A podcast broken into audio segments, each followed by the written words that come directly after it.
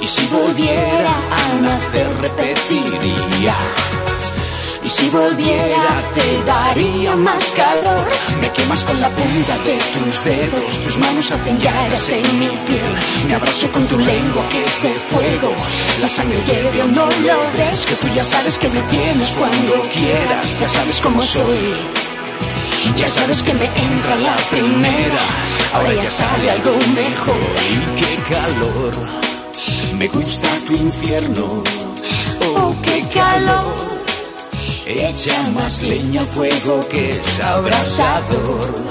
Ahora está dentro de mí, me hace sudar, me hace volver a ti. Y si volviera a nacer repetiría y si volviera pediría más calor.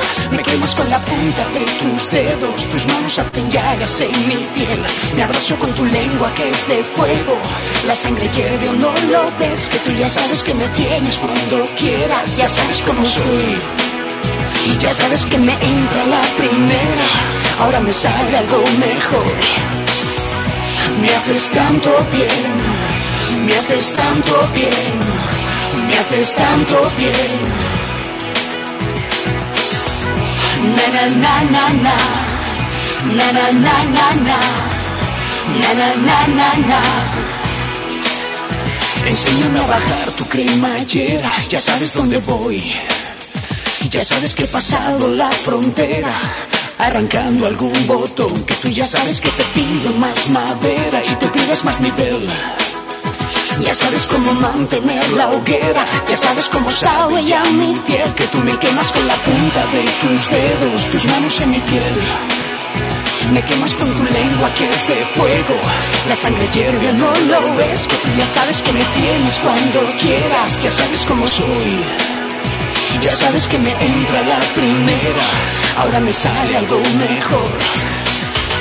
Me haces tanto bien, me haces tanto bien me haces tanto bien. Me haces tanto bien, me haces tanto bien, me haces tanto bien. Na na na na na, na na na na na, na na na na na. Na na na na na, na na na na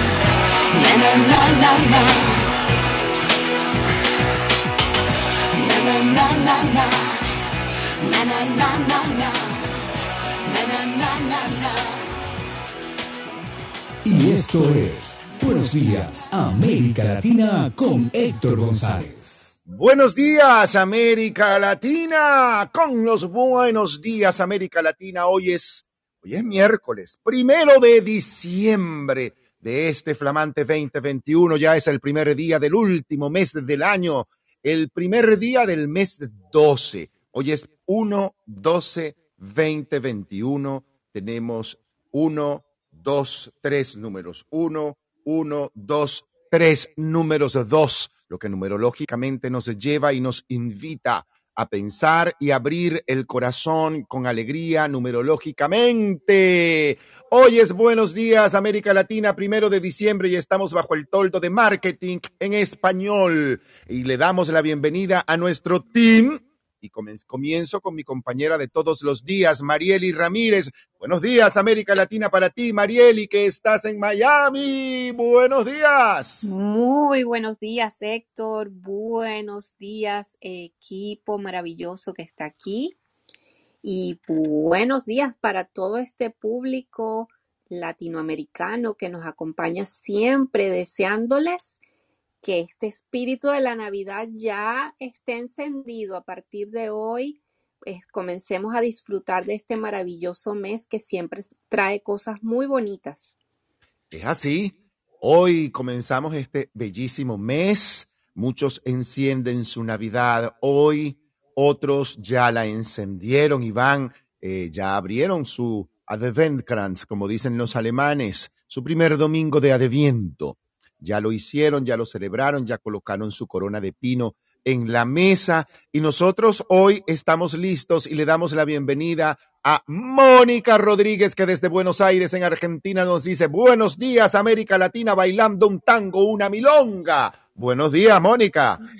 Acá estamos milongueando. Buen día América Latina. Buenos días, buenos días Héctor, Mariel y José, Jenna y Ruth. ¿Cómo están? ¿Cómo amanecieron en este día? mitad de semana, sanguchito de semana, con olor a... diciembre, con olor a diciembre. Con olor a diciembre además. Además se viene con olor a diciembre. Nosotros además de, toda esta cosa navideña y festiva que puede traer diciembre y que trae diciembre, nos trae el calorcito, nos trae el verano, Así que estamos esperando también poder tener ese momentito de decir, bueno, me voy a tomar un poquito de sol, una piletita de lona, quien puede tener, o una piscina, una piscina que quien la pueda disfrutar y tener también, y empezar ya con ese, con ese trámite de, de estar disfrutando de, los espacios libres, ¿no? Abiertos. Tú sabes que yo siempre soñé. Con mucha restricción y mucho cuidado también. Tú sabes que yo siempre soñé, me imaginé cuando yo era chiquito, yo creía que Argentina tenía una playa así en el Caribe, cuando yo era niño. Te lo juro, porque es que nosotros conocíamos a unas argentinas cuando éramos chiquitos, que vivían cerca de casa, ellas vivían bronceadas, bronceadas todo el tiempo, hermosas, rubitas, bellas, con aquellas pieles bronceadas, bellísimas. y nosotros decíamos cuando éramos chiquitos, cuando, cuando, cuando seamos grandes vamos a ir a Argentina para ir a las playas en Argentina. Acá sí no hay playa, hay por lo menos unas buenas camas solares. Te digo que hay mucha gente que convive y vive con eso y también este con el cambio climático, te digo que medio nos estamos transformando eh, de subtropical a tropical, en cualquier momento empiezan a crecer eh, bananas, bananeros, y, esto se transforma en, en, este, en playa tropical, eh, esto es una cuestión de tiempo. En playa Gardel se van a transformar.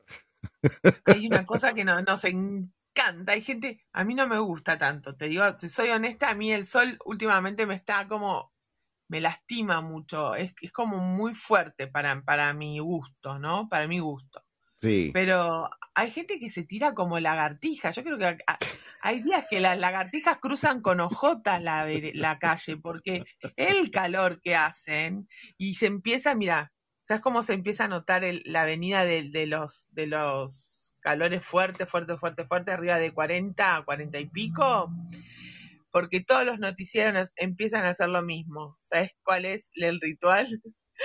Hacer un huevo frito en una, en una, en una calle. Tirar un ah, huevo. Sí. Aquí tú sabes que en México pasa que en el norte de México, cuando es el verano, es tan caliente, tan caliente que arriba en el norte que puede llegar a ser 50 grados en Chihuahua. Y una vez hicieron que fríen un huevo en un capó de un carro. Claro. Y dicen que eso es como una tradición, que cuando la temperatura llega a lo más alto, fríen un huevo en un capó de un carro. claro, acá es lo mismo, y más sobre todo en lo que es el eh, Capital Federal, que es todo, todo asfalto, es todo concreto, hierro, de, casualidad ves algo verde, entonces los ponen en las tapas de los desagües o esto que es metálico y hacen huevo frito. ya cuando empezamos así, ya sabemos que se viene con todo. Es así. Y nosotros aquí en la Riviera Maya, donde yo vivo en Puerto Morelos, entre Cancún y Playa del Carmen, amanecimos con mucha lluvia. Tenemos un pronóstico de lluvia y llovizna hasta el viernes. Si bien es cierto que ayer tuvimos un día espectacular y la ciudad de Cancún, donde me tocó ayer trabajar y laborar, eh, verdaderamente estaba con un sol bellísimo. Me tocó animar un parte de un evento que se hiciera a beneficio de la maestra Eli de Vegas junto con otras personas. Justamente era de mujeres emprendedoras que se hizo aquí en la explanada de la plazoleta del honorable ayuntamiento de la ciudad de Cancún.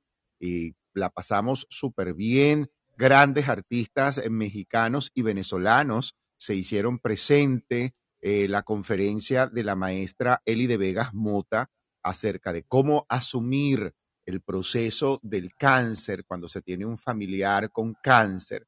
Fue bastante buena, muy aplaudida su conferencia, su testimonio, eh, la cantidad de personas que además se hicieron cita para vender sus productos, mujeres emprendedoras en Cancún, se ocuparon hondureñas, mexicanas, guatemaltecas, venezolanas. Había cantidad de mujeres latinoamericanas migrantes presentando sus proyectos también bajo el ojo de la nueva presidenta municipal que está en Cancún. La verdad, la presidenta municipal bajó y se quedó asombrada, saludó a cada persona, la presidenta municipal se detuvo en cada puesto. Mira, a mí que no me conoce, la señora se me paró al lado y me preguntó que quién era yo. ¿Y usted quién es? Y yo, yo me llamo, ¿y usted qué hace aquí? Digo, yo soy el animador del evento. Wow, es que los venezolanos son así de altos. Y sí, bueno. Y yo, le, y yo además me volteé y le dije, bueno, que usted tiene que recordar que los norteños mexicanos son tan altos como yo, si bien es cierto cuando estuvimos y vivíamos en el norte de México, en Saltillo, en el estado de Coahuila, nos tocó ir a Monterrey, en el estado de Nuevo León, que es al lado justamente, y nos dábamos cuenta, oye, yo decía, pero mira, aquí la gente es alta como yo, aquí no hay gente tan pequeña, aquí la gente es altísima. Los norteños mexicanos son altísimos, de verdad, son altos, y las mujeres norteñas mexicanas, altas, espigadas, buenamosísimas, con un tronío y un aire, Dios mío, de verdad que una elegancia muy grande. Y hoy amanecimos aquí en la Riviera Maya húmedos, con muchísima lluvia, abriendo los portales, por supuesto, de noticias sobre América Latina y todos coinciden en las diferentes eh, titulares, donde Xiomara Castro eh, ya fue nombrada y electa presidenta de Honduras. También reseña la Cámara de Diputados de Chile rechaza despenalizar el aborto. También en México nos dicen o descubren ofrenda erigida tras conquista de España. Y también en México nos dicen condenan a esposa de El Chapo a tres años de prisión en Estados Unidos.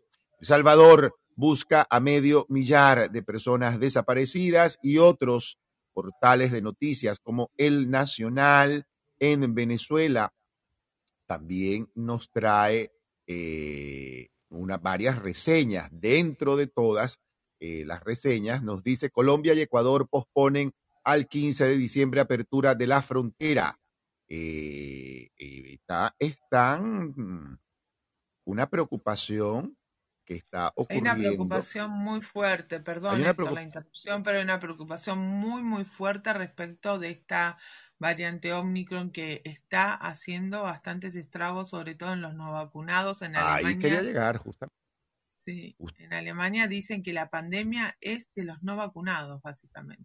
Sí, así es, la, la Deutsche Welle justamente reseña en su página central de Alemania, dice además que el gran peligro con respecto al coronavirus está en los no vacunados, que la pandemia mayor se dice que es en los no vacunados. También está la polémica de eh, la vacuna Pfizer para niños que se va a distribuir en la Unión Europea a mediados de mes. En esto los alemanes están siendo bastante estrictos y eh, también reseñan que ha aumentado la violencia debido a las restricciones del COVID. Yo me, gusta mucho consultar este portal de la Deutsche Welle, dw.com para los interesados, donde nos dice que aumenta la violencia debido a las restricciones por el COVID, la consternación en Alemania, tras el primer asesinato vinculado a las restricciones de la pandemia. Grupos de ultraderecha y los llamados Kirdenker que niegan la pandemia muestran su apoyo al agresor. Así van las cosas. Así que esto no está fácil porque pareciera que se dice así fácil, pero la cosa es importante que nosotros también entremos en el proceso de precaución con respecto a eh, todo esto del coronavirus del COVID, no podemos bajar la guardia, señores. Siempre se ha dicho, y la historia siempre lo ha dicho, que la tercera y cuarta ola de las epidemias suelen ser las más fuertes. Entonces, aprovechemos que sí, muchos van a viajar, se van a encontrar, la familia, la cosa, pero yo, como siempre digo, yo creo que la Navidad es una actitud interna, así de simple, y el hecho de que yo no pueda ver a los míos no quiere decir que no los ame y que no les desee lo mejor del mundo y que no quiera abrazarlos, al contrario, pero sí creo que también podemos eh, celebrarla desde otra perspectiva. Es que si yo no veo a mi mamá no soy feliz, pero ella va a mi vida y entonces el trabajo interno, ¿para qué sirve? Es donde yo digo. Alemania da carta blanca para el gobierno frente al COVID-19. Eh, según dicen las restricciones durante la pandemia del coronavirus en Alemania fueron constitucionales, según el Tribunal Constitucional. Con este fallo, también se trazan las líneas de la política para el futuro, opina Jens Turó. Así de simple. En primer lugar, no es una broma, sino algo serio. Si el Estado es una sociedad liberal, obliga a los ciudadanos a limitar sus contactos o reducirlos al mínimo. También, si queda prohibido salir de casa por la noche, si uno lo hace de todos modos, tiene que haber sido por una verdadera emergencia. Y eso, según los jueces del Tribunal Constitucional, fue lo que ocurrió durante el denominado freno de emergencia federal entre abril y junio de este año, aunque estas medidas podrían haber ido contra varios derechos fundamentales en el peligro extremo que significaba la pandemia, estas han sido conformes a la ley. Para el futuro, esto significa que independientemente de lo que decidan los políticos a nivel federal y estatal en la actual y dramática situación de la pandemia en Alemania, pueden estar seguros de que estarán amparados en gran medida por la Constitución. Así van las cosas en el país en europeo. Dígamelo.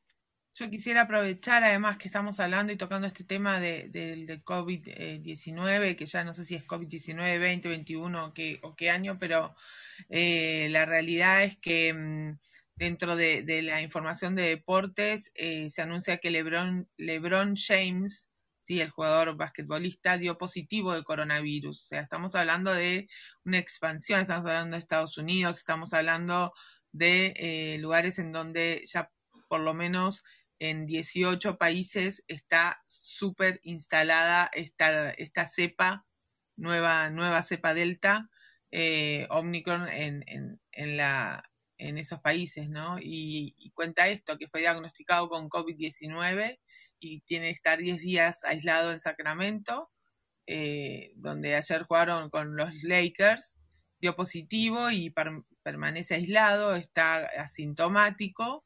Él se encuentra en la ciudad californiana de Sacramento, en donde eh, anoche su equipo, sin él, obviamente, eh, venció a los Kings por 117 a 92. Y según los protocolos de salud de la NBA, los jugadores que fueron diagnosticados con coronavirus deben dar negativo en dos testeos en días diferentes luego para obtener la autorización que les permita volver a competir. Eh, pero la realidad es que está absolutamente diseminado y, bueno, esto es así. Esta es la realidad que estamos, que estamos eh, teniendo y, y, como verán le pega a, a todas las áreas, eh, le pega al espectáculo, al deporte, a la, cultura, a, a, todo, a todo. Es así. Y el diario El Nacional, el portal del diario El Nacional, el diario venezolano, confirma que Brasil este martes confirmó las dos primeras infecciones por la variante Omicron del coronavirus en una pareja de Sao Paulo que estuvo en Sudáfrica y que suponen los dos primeros casos del país de Latinoamérica, informaron fuentes oficiales. Los dos casos referentes a un hombre de 41 años de edad y su esposa de 37 años fueron confirmados tras la realización de pruebas de COVID-19 y posterior secuenciación genética por el hospital israelita Albert Einstein uno de los centros médicos más grandes de referencia en América Latina, indicó la Secretaría de Salud del Estado de Sao Paulo. La pareja desembarcó en el país suramericano procedente de Sudáfrica el 23 de noviembre. Inmediatamente nuevas pruebas dos días después cuando ambos fueron diagnosticados con la enfermedad y se confirmó la infección por la nueva variante. Ante el diagnóstico positivo, la pareja fue orientada a permanecer en aislamiento domiciliario. Ambos están bajo un gran monitoreo de las autoridades sanitarias regionales y municipales de Sao Paulo junto con sus respectivos familiares. Las autoridades paulistas informaron que investigan además un tercer posible caso de la variante Omicron en el estado, referente a un hombre que reside en la ciudad de Guarulhos, que desembarcó la semana pasada procedente de Etiopía. Asimismo, al menos otros dos estados brasileños investigan casos sospechosos de la nueva variante que ha prendido las alertas mundiales en los últimos días. En medio de los temores globales por la propagación del Omicron, Brasil anunció el cierre de sus fronteras aéreas con una decena de países africanos como Sudáfrica, Botsuana, Lesoto, Namibia, Zimbabue y Eswatini. Eso es en la antigua Suazilandia. Asimismo, estudia extender la medida a Angola, Malawi, Mozambique y Zambia. Con unos 213 millones de habitantes, Brasil es uno de los países más golpeados por la pandemia en el mundo y hasta el momento acumula casi 615 mil muertos y 22 millones de infectados por el COVID-19. Así van las cosas en América Latina con respecto a esta variante del de, eh, coronavirus, del COVID-19. Esto del Omicron está bastante fuerte y vuelvo y repito, esto es importante que nosotros lo asumamos con responsabilidad, sin alarma, con tranquilidad, con precaución, verdaderamente. Toda la precaución que podamos tener será poca. Yo insisto con esto, más que desde el miedo, desde la precaución, desde la prevención, desde la responsabilidad. en otro orden de ideas, la CIP preocupada por las actitudes discriminatorias de Pedro Castillo contra periodistas. La organización recordó que la semana pasada, durante su visita a la ciudad de Arequipa, el presidente de Perú amenazó con no otorgar publicidad oficial a los medios de comunicación que tergiversen la realidad de la Sociedad Interamericana de Prensa. Expresó este martes su gran preocupación por las declaraciones peyorativas contra medios de comunicación hechas por el presidente de Perú, Pedro Castillo quien invocó a deponer su actitud de silencio contra los periodistas, a los que no da entrevistas desde que inició su mandato. La organización recordó que la semana pasada, durante su visita a la ciudad de Arequipa, Castillo amenazó con no otorgar publicidad oficial a los medios de comunicación que tergiversan la realidad. El mandatario que afronta una moción de destitución presentada por la oposición en el Congreso peruano añadió que los medios venden su línea editorial favorable al gobierno a cambio de que se les asigne presupuesto. estas declaraciones motivaron a que el Consejo de Prensa verdaderamente hiciera un comunicado. Y bueno, así de simple. Las cosas van así en América Latina, porque el Consejo de la Prensa Peruana y la Sociedad Nacional de Radio y Televisión negaron que los medios de comunicación hayan condicionado su posición o línea editorial a la inversión en publicidad que realizara el Estado. Señalaron que la publicidad estatal representa apenas un 5% del ingreso total. El presidente de la CIP, Jorge Canahuati, y el presidente de la Comisión de la Libertad de Prensa e Información de ese organismo, Carlos Jornet, resaltaron que la publicidad oficial no debe ser una herramienta del gobierno para premiar o castigar a los medios o periodistas críticos y por el contrario se deben administrar con transparencia y criterios técnicos y de eficiencia. Es importante que el Congreso de Perú legisle y ordene la forma en que varios gobiernos han venido utilizando los fondos públicos para su propio beneficio y discriminando con la pauta oficial a aquellos medios que consideran críticos, declararon de forma conjunta en un comunicado.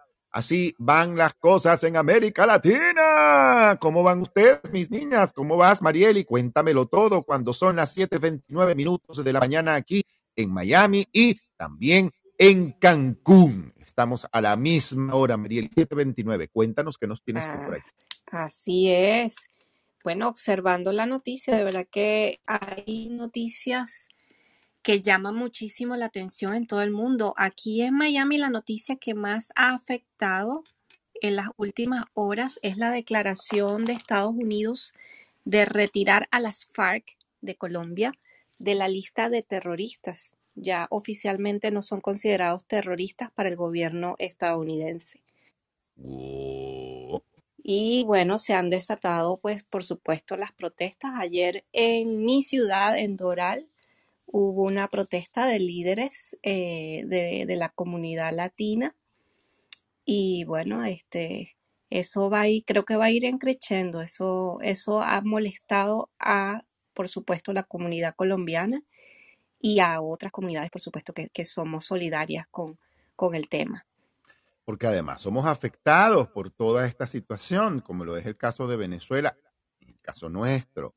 Está tan afectada por toda esta situación y ahora que el gobierno de Estados Unidos diga que no lo considera, mira, eso está fuerte. Eso no nos apoya mucho. La verdad, sea dicha. ¿Ustedes qué creen, mis niñas? Mónica. Es así. ¿Dónde anda la eh, Mónica? sí, sí, acá estoy, acá estoy, acá estoy. Sí. Eh, bueno, es difícil. La, la realidad es que está planteado un escenario complejo, complejo. Totalmente complejo. Yo sí considero que es un escenario bastante complejo. Complejo, complejo, como siquiera para analizar, siquiera para dar opiniones, eh, me parece que nos lleva a interpelarnos también, a preguntarnos y, por ahí, eh, por ahí este, poner de nosotros, pero es muy complejo, sí, realmente. Es muy complejo y tal como lo reseña el Universal, dice, Estados Unidos retira a las FARC de su lista de organizaciones terroristas. Tras un acuerdo de paz de 2016 con el gobierno colombiano, las FARC fueron disueltas y desarmadas oficialmente. Ya no existen como organización unificada dedicada al terrorismo o activaciones terroristas con la capacidad o intención de hacerlo, señalaron.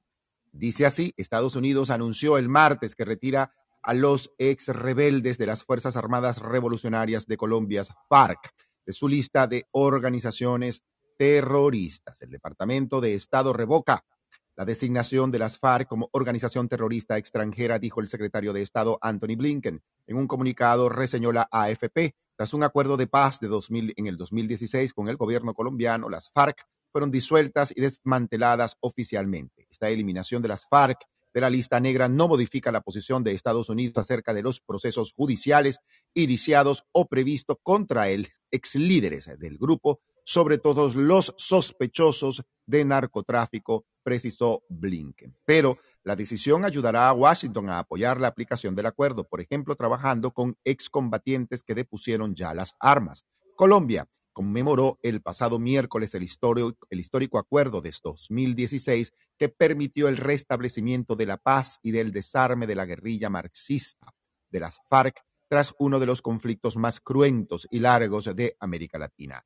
En virtud de este acuerdo, las FARC, un movimiento que tomó las armas en la década de los 60, en plena Guerra Fría, se convirtió en el partido político Comunes, con representación garantizada en el Parlamento, pero sin demasiada influencia en las urnas electorales. El texto prevé reformas políticas y agrarias que deben aplicarse antes del 2031. Aunque el acuerdo redujo considerablemente la violencia, diversos grupos armados aún operan en el país, incluidos algunos disidentes de las propias FARC que han creado grupos, aparte, pequeños grupos.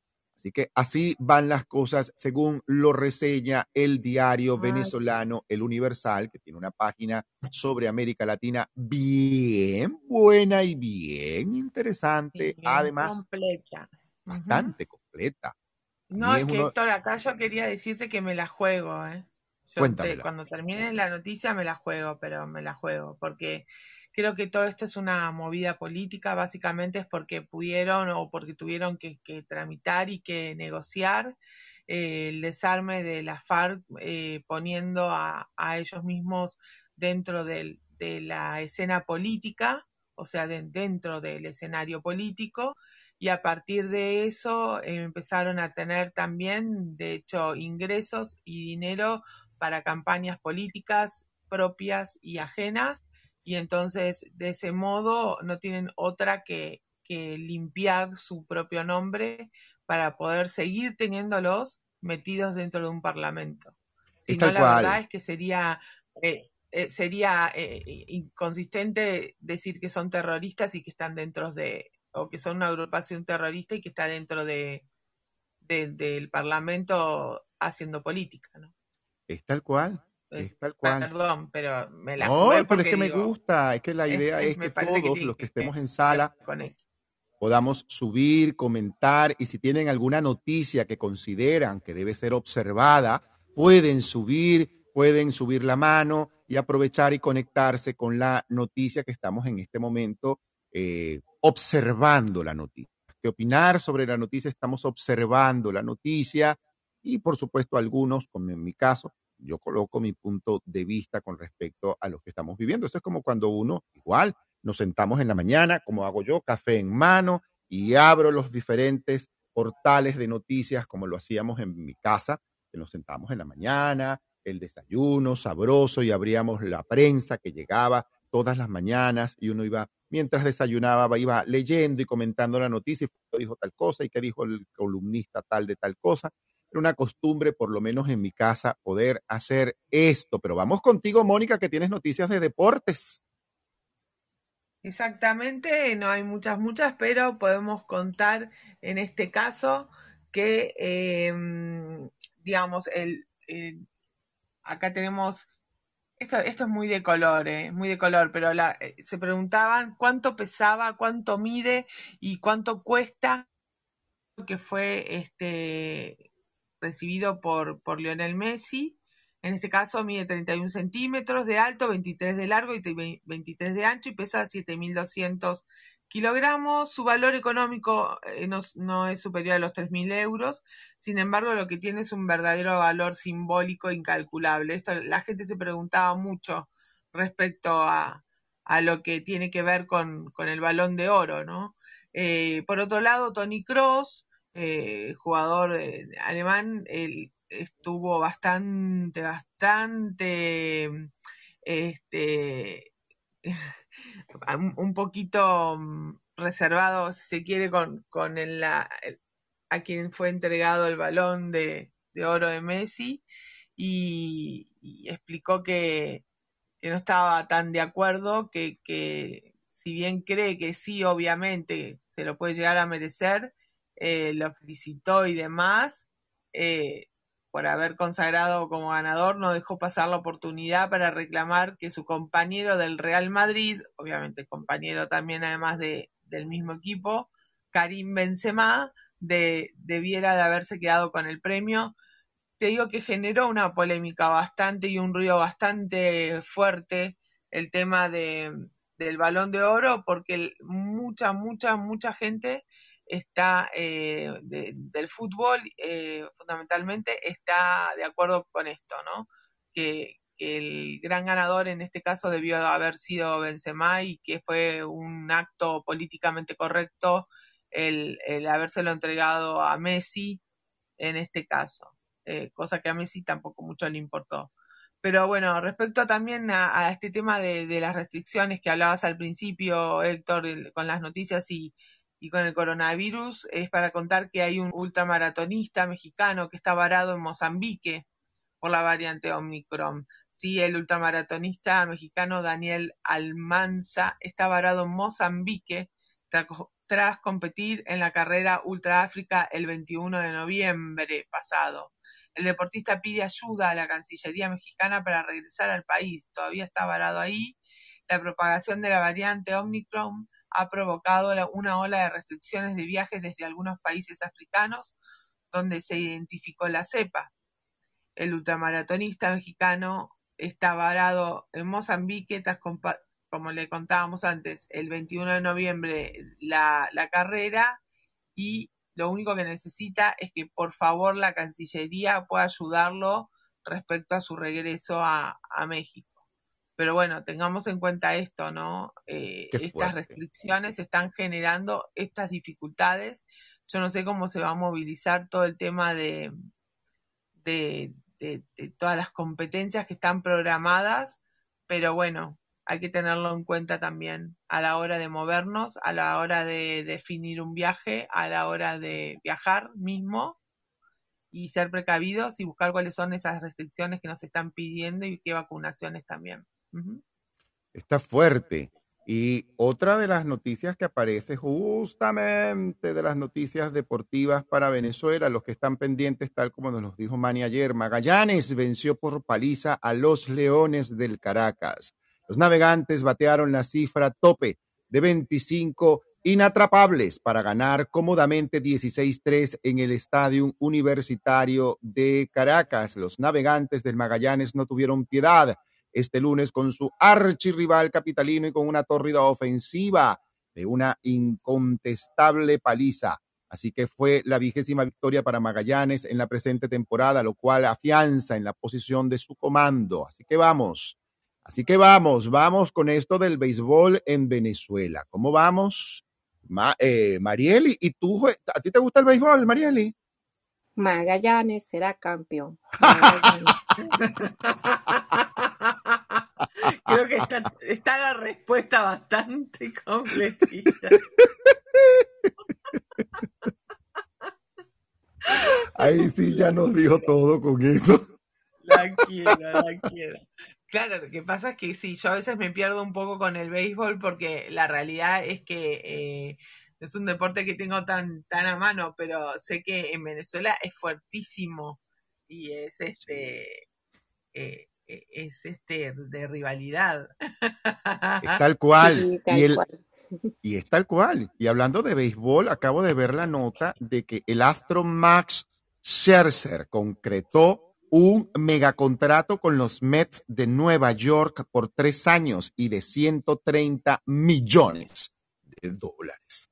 Scherzer, un futuro miembro del Salón de la Fama, se convirtió así en el jugador mejor pagado de las grandes ligas, el tres veces ganador del premio de picheo de 37 años de edad que terminó la temporada del 2021 con los Dodgers de Los Ángeles después de ser canjeado por los Nacionales de Washington, ganará 43,3 millones por temporada. Es el lanzador de los Yankees de Nueva York, Gerrit Cole, que también tenía el salario anual más alto con 36 millones de dólares por delante de Mike Trout de los Angelinos de Los Ángeles. Así que mira cómo se cotiza el béisbol. Vamos a jugar béisbol, mijo. Vamos a jugar béisbol. Si bien es cierto que ya no estamos en edad para entrenarnos, pero mínimo por lo menos un centavo de dólar nos paga por el bateo. Claro. Así que a jugar béisbol. Así que te vamos a tener que enseñar a jugar béisbol, Mónica. Me encantaría, sí, yo jugaba softball, no sé si, si se acerca mucho, pero yo jugaba softball en el colegio y era, era primera base. Chica, mírala eh. Ojo, eh, ojo, buena bateadora, eh. Eco. Cuando le pegaba. Cuando, después, en el segundo strike, era bien de, de presión. Cuando llegaba el tercero, ahí me ponía firme, decía, no, tengo que pegarle, y ahí he logrado.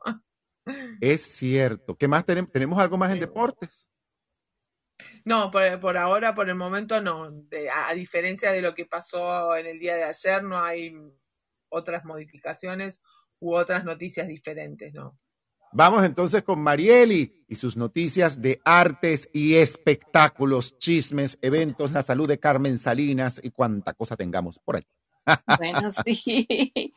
Bueno, este, como para hacer la transición, le comento a Mónica que aunque Leonel Messi no es eh, parte oficial de la farándula, pues sí, este, es tomada muy en cuenta por el medio. Y ayer durante la entrega del Balón de Oro, pues hizo entrada triunfal con su familia y llamó muchísimo la atención de todos los portales. Así que por ahí te dejo ese, esa, esa conexión. Sí, sí, sobre todo porque Antonella Arcuso, eh, su mujer, eh, está generando mucho, mm, no sé si mucho ruido, pero bastante pisada ella está haciendo eh, su emprendimiento con la esposa de, no recuerdo ahora qué jugador, pero que son íntimos amigos con, con Lionel y, tiene un emprendimiento, imagínense, un emprendimiento porque necesitan ingreso de dinero, ¿no? Como debe ser, pero de, de, de marca de, de zapatos y de carteras y estas cosas, pero me parece que lo que quiere demostrar es que ya tiene su autonomía, lo muestra, tiene la impronta, tiene la imagen y se los ve fantásticos, felices, súper felices. Eh, así que bueno, ¿qué más quiere? Ojalá que alguno de sus hijos puedan este, sacar ese, el don, el don del, del patriarca de la casa, ¿no? Eh, teniendo en cuenta que además son novios de, de muy chiquitos eh, ellos. Ellos se conocieron en Rosario, en el, en el Rosario de Messi, y se conocieron eh, siendo adolescentes, muy chiquititos. O sea que lo que siempre se destaca, siempre se luce, es esto, ¿no? La continuidad que él, más allá de, de haber logrado eh, todo ese camino de éxito, de gran éxito, mantuvo siempre su amor y sostuvo siempre su amor con, con su primer amor, ¿no? Así que la verdad es que eso es loable. Pero siempre hacen ruido, sí, por donde vayan. Ella está monísima, hay que rescatarlo, monísima, tenía un vestido puesto precioso, tipo do- este, dorado y bueno, eso, dorado como el balón, ¿no? Obviamente. Na- nada es en vano. Bellísima, es muy, muy guapa. Bueno, y vamos con la primera información y, y ya entrando en el, en el espíritu navideño, José Feliciano y CNCO van a estar en el encendido del árbol del Rockefeller Center. El cantante José Feliciano y el grupo CNCO serán la representación latina entre los artistas que se presentarán en uno de los eventos más esperados de Nueva York, el encendido del ya icónico árbol del Rockefeller Center, que marca el inicio de la celebración de la Navidad en la Gran Manzana. La crisis de salud creada por el COVID-19 obligó a la cancelación de eventos públicos en el 2020, pero este año los neoyorquinos y visitantes podrán acudir a presenciar el momento en que se ilumine el abeto de Noruega de 79 pies de altura, alrededor de 24 metros, 46 pies de ancho, 14 metros de ancho y 12 toneladas que por primera vez procede de el estado de Maryland. El famoso árbol estará adornado con más de 50.000 luces multicolor y una estrella de cristal de Swarovski de 900 libras para la esperada ceremonia de encendido.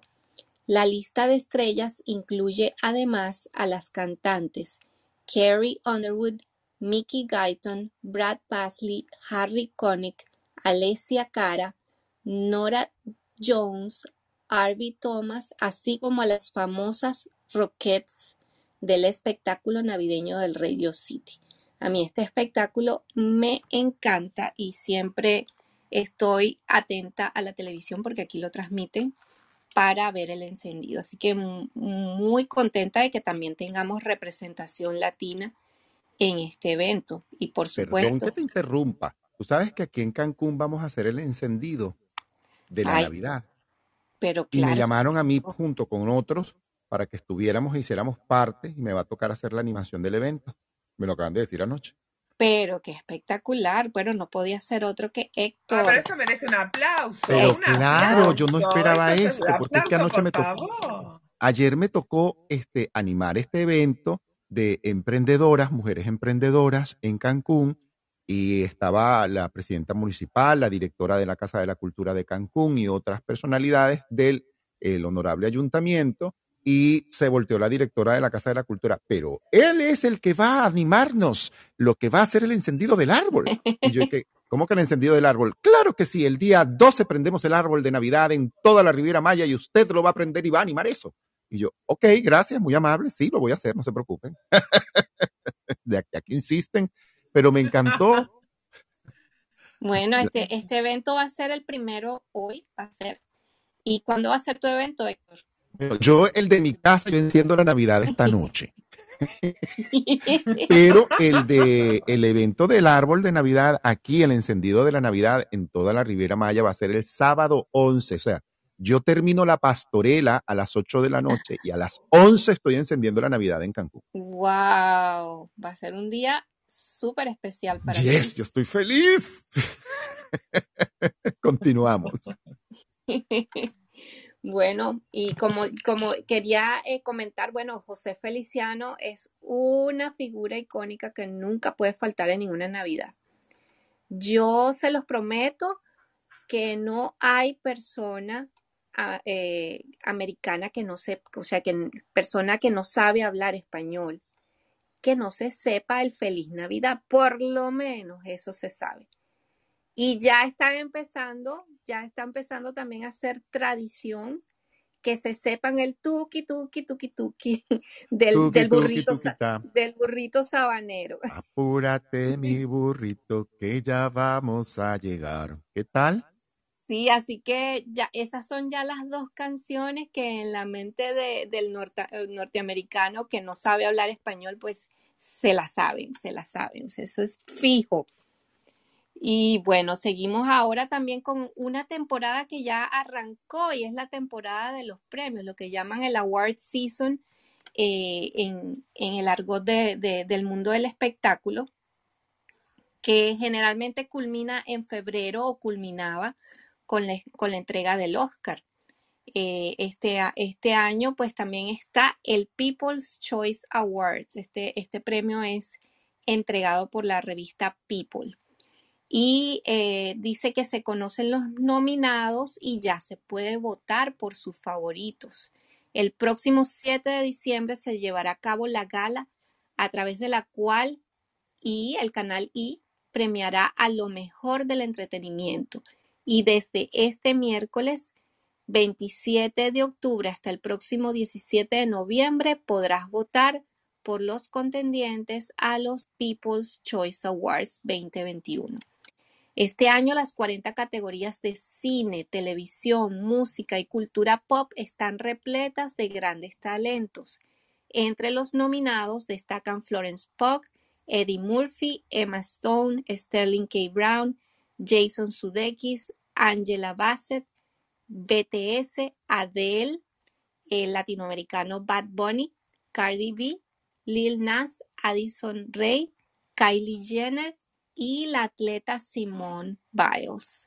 Así que, bueno, muy pendientes con este, con este premio que seguro va a tener, aunque no se ha dado a conocer, va a tener más eh, nominados latinos dentro, dentro de su lista.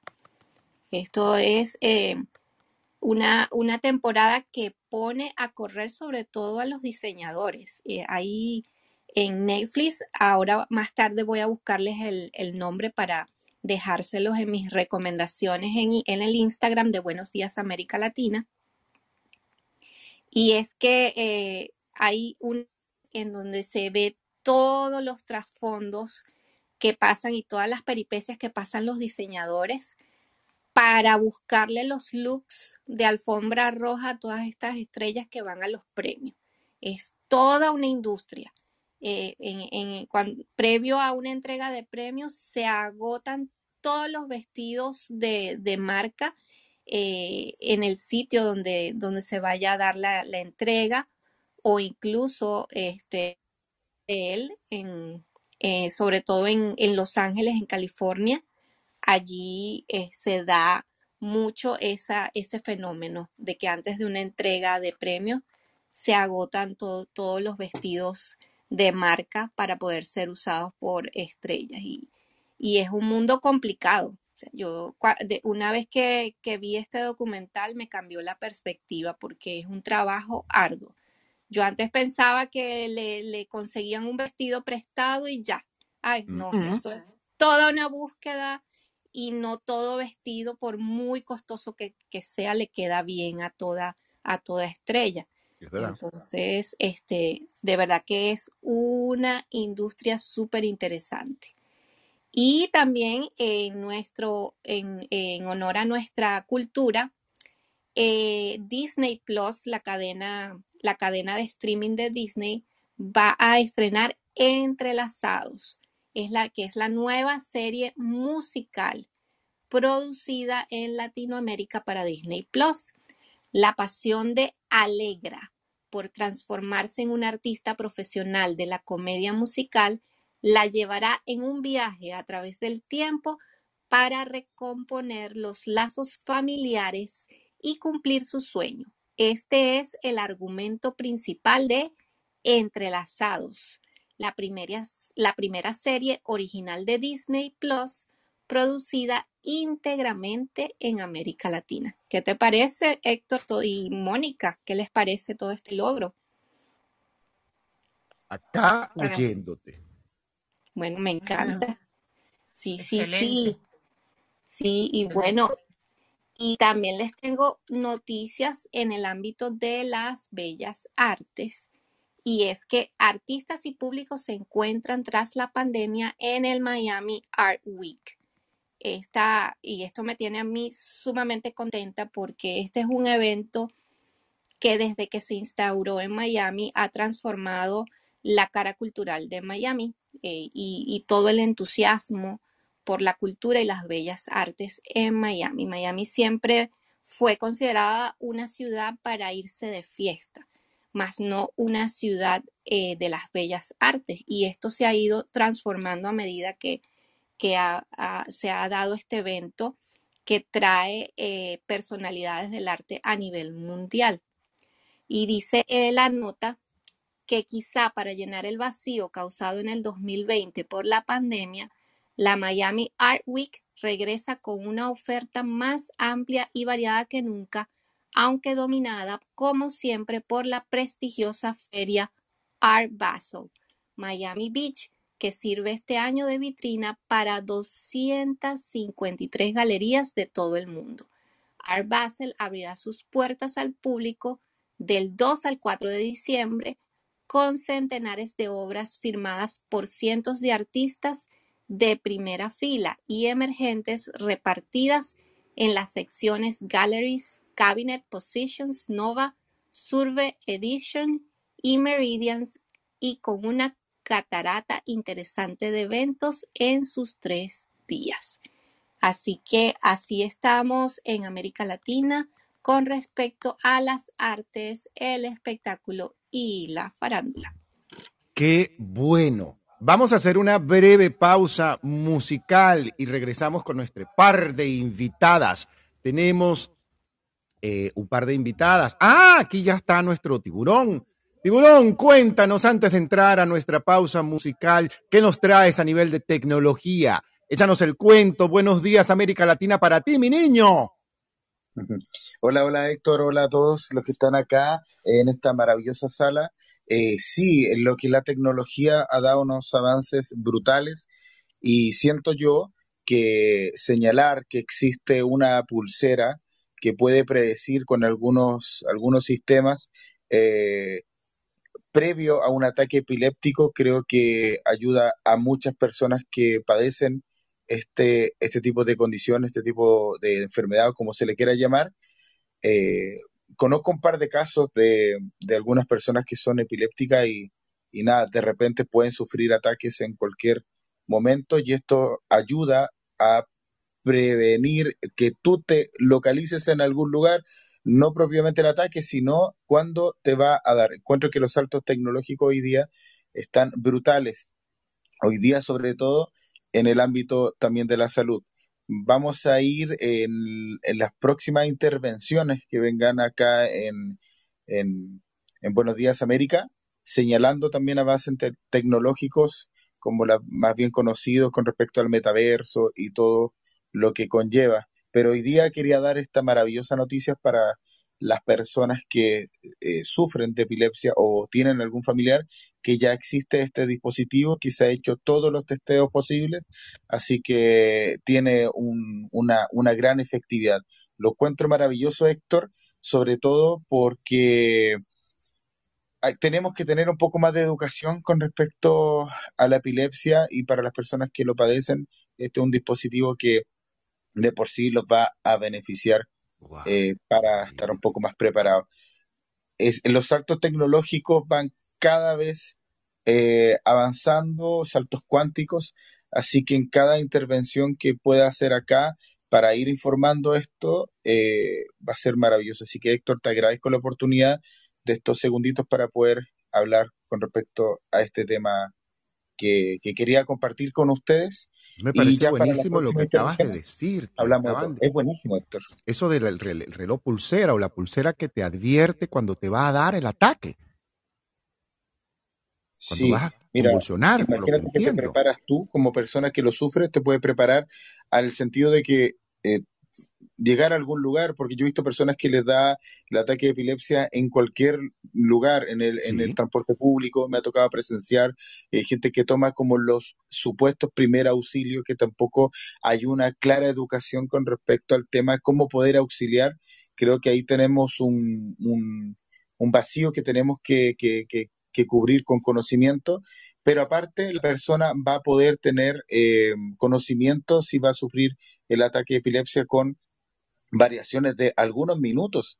Y eso también es importante, algunos minutos. O sea, tampoco es segundos, son minutos. Así que yo lo encuentro increíble, Héctor. Y de pasada mando un saludo gigante a todas las personas que siguen esta maravillosa sala. Y, nada, vamos a ir informando dentro de lo posible eh, con los adelantos tecnológicos y las grandes noticias que nos trae eh, esta era tecnológica, Héctor, que nos trae muchos beneficios.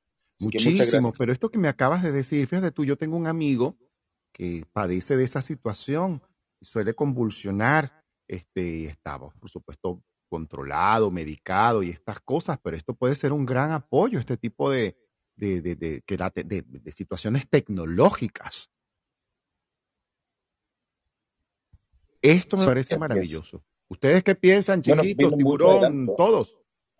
Sí, viene, mucho adelanto y hay, que, y hay que estar preparado. Y ojo que en primera instancia no es que sea eh, fuera del alcance económico, sino es el conocimiento de este tipo de noticias y cómo se pueden eh, adquirir estos productos. Se tiene considerado que todo esto es muy, muy, muy caro, pero al fin y al cabo es que no tiene una mayor difusión. Así que agradezco, Héctor, el espacio para poder dar este tipo de difusión. Mónica quería aportar algo también.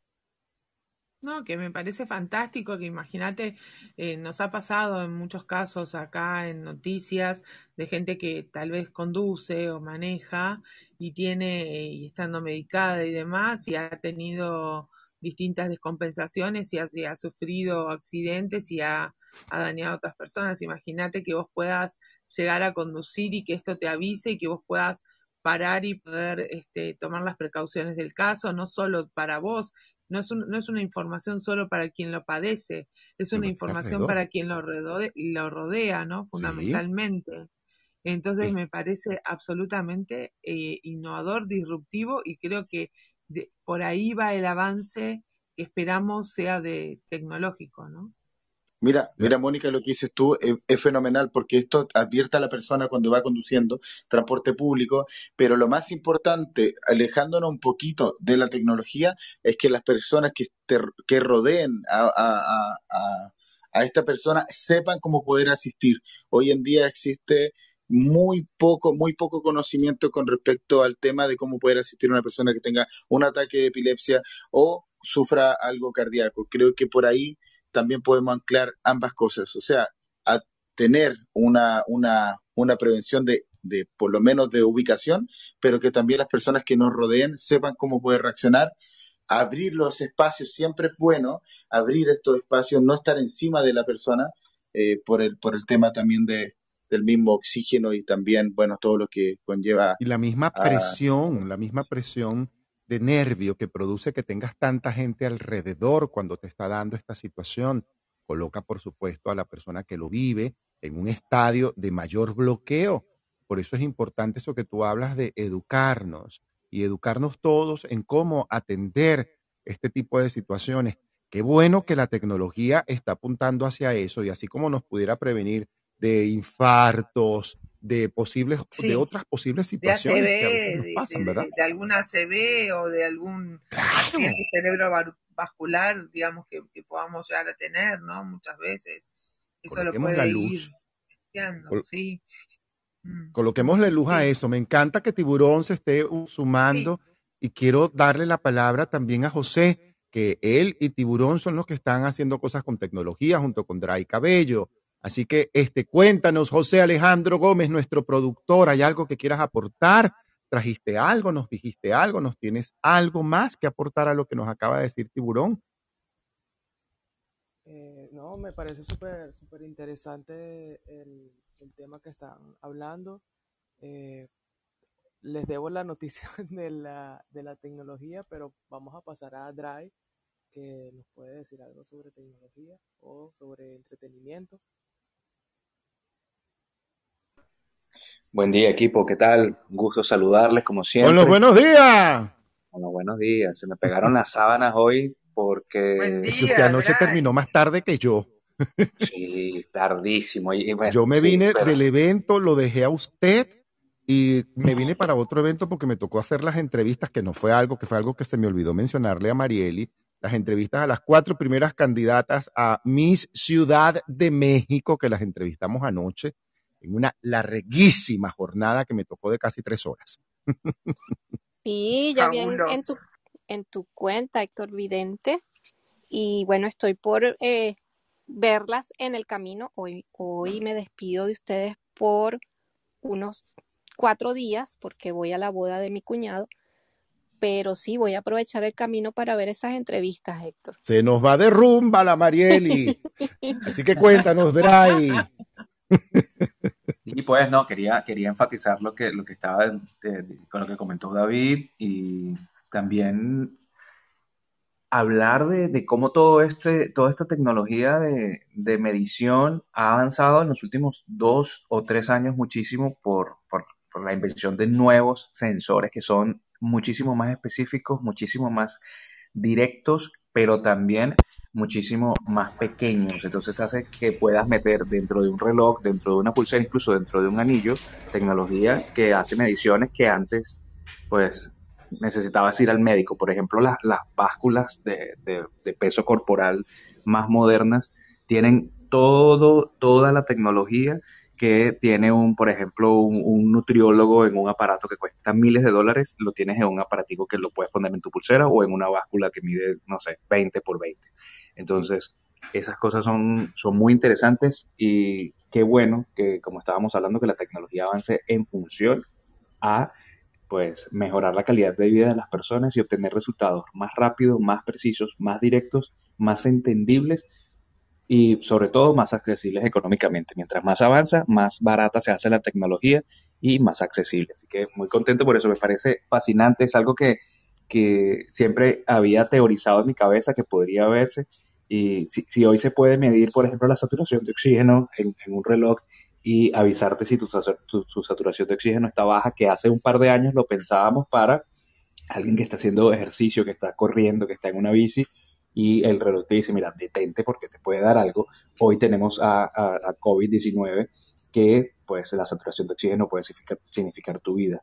Entonces, lo que para una cosa vemos hoy, tal vez dentro de unos meses pueda cambiar completamente como un escenario diferente. Así que dale la pista a los wearables, que son nada, este tipo de, de- de aparatos, y no desestimen adquirir uno. Miren que ya cada vez hay más económicos y ayudan muchísimo más de lo que, de lo que se imagina. Wow, así es. Gracias, Dray Cabello. Gracias todos. Vamos a una breve pausa musical para recibir a nuestro par de invitadas de lujo. Además, tenemos dos invitadas de lujo, grandes amigas. Una me hizo hace poco una gran entrevista, como lo es Jay Narut Mora, a quien vamos a recibir luego de la pausa musical, y mi querida y gran amiga que repite en sala, Alicia Stephanie, de Seminarios Inside. Y nos vamos a una brevísima pausa musical con Hoy todo va a salirme bien, porque así es.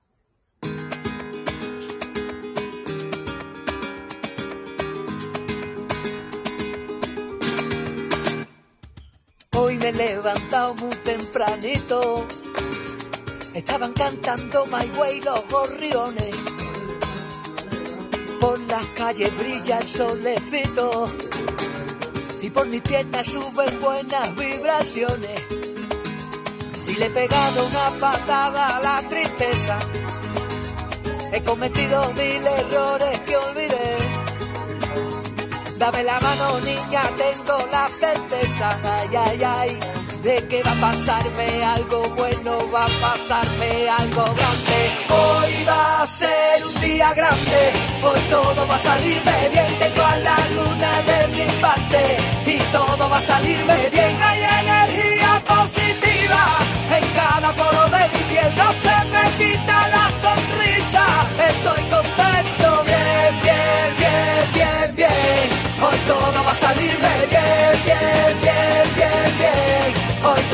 salirme bien, bien, bien, bien, bien, bien, bien, bien, bien, hoy todo va a salirme bien.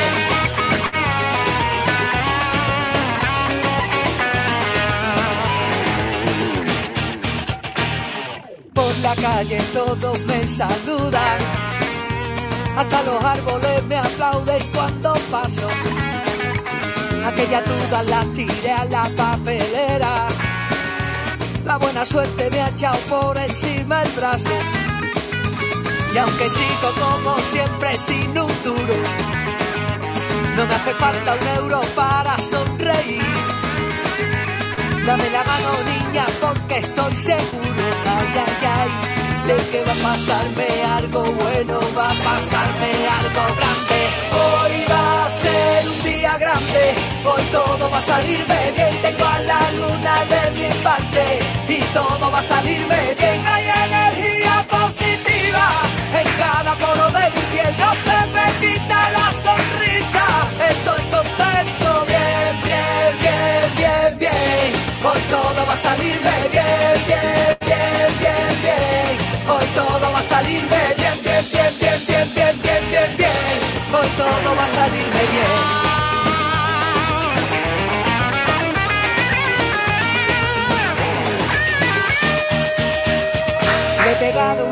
la tristeza. No necesito un euro para sonreír.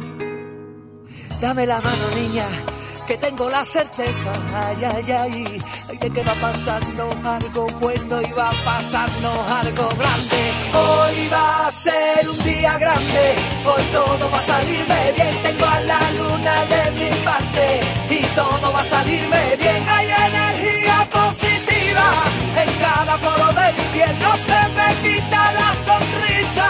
Estoy contento, bien, bien, bien, bien, bien. Hoy todo va a salirme bien, bien, bien, bien, bien.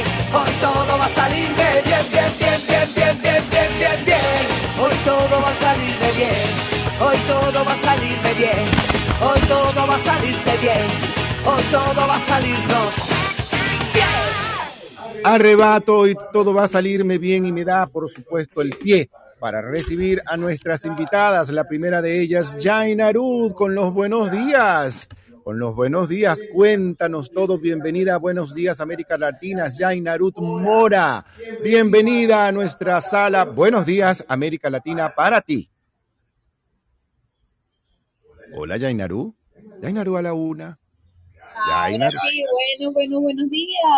¿Cómo estás, mi querido Héctor? Gracias por la invitación a esta sala de Buenos Días América Latina.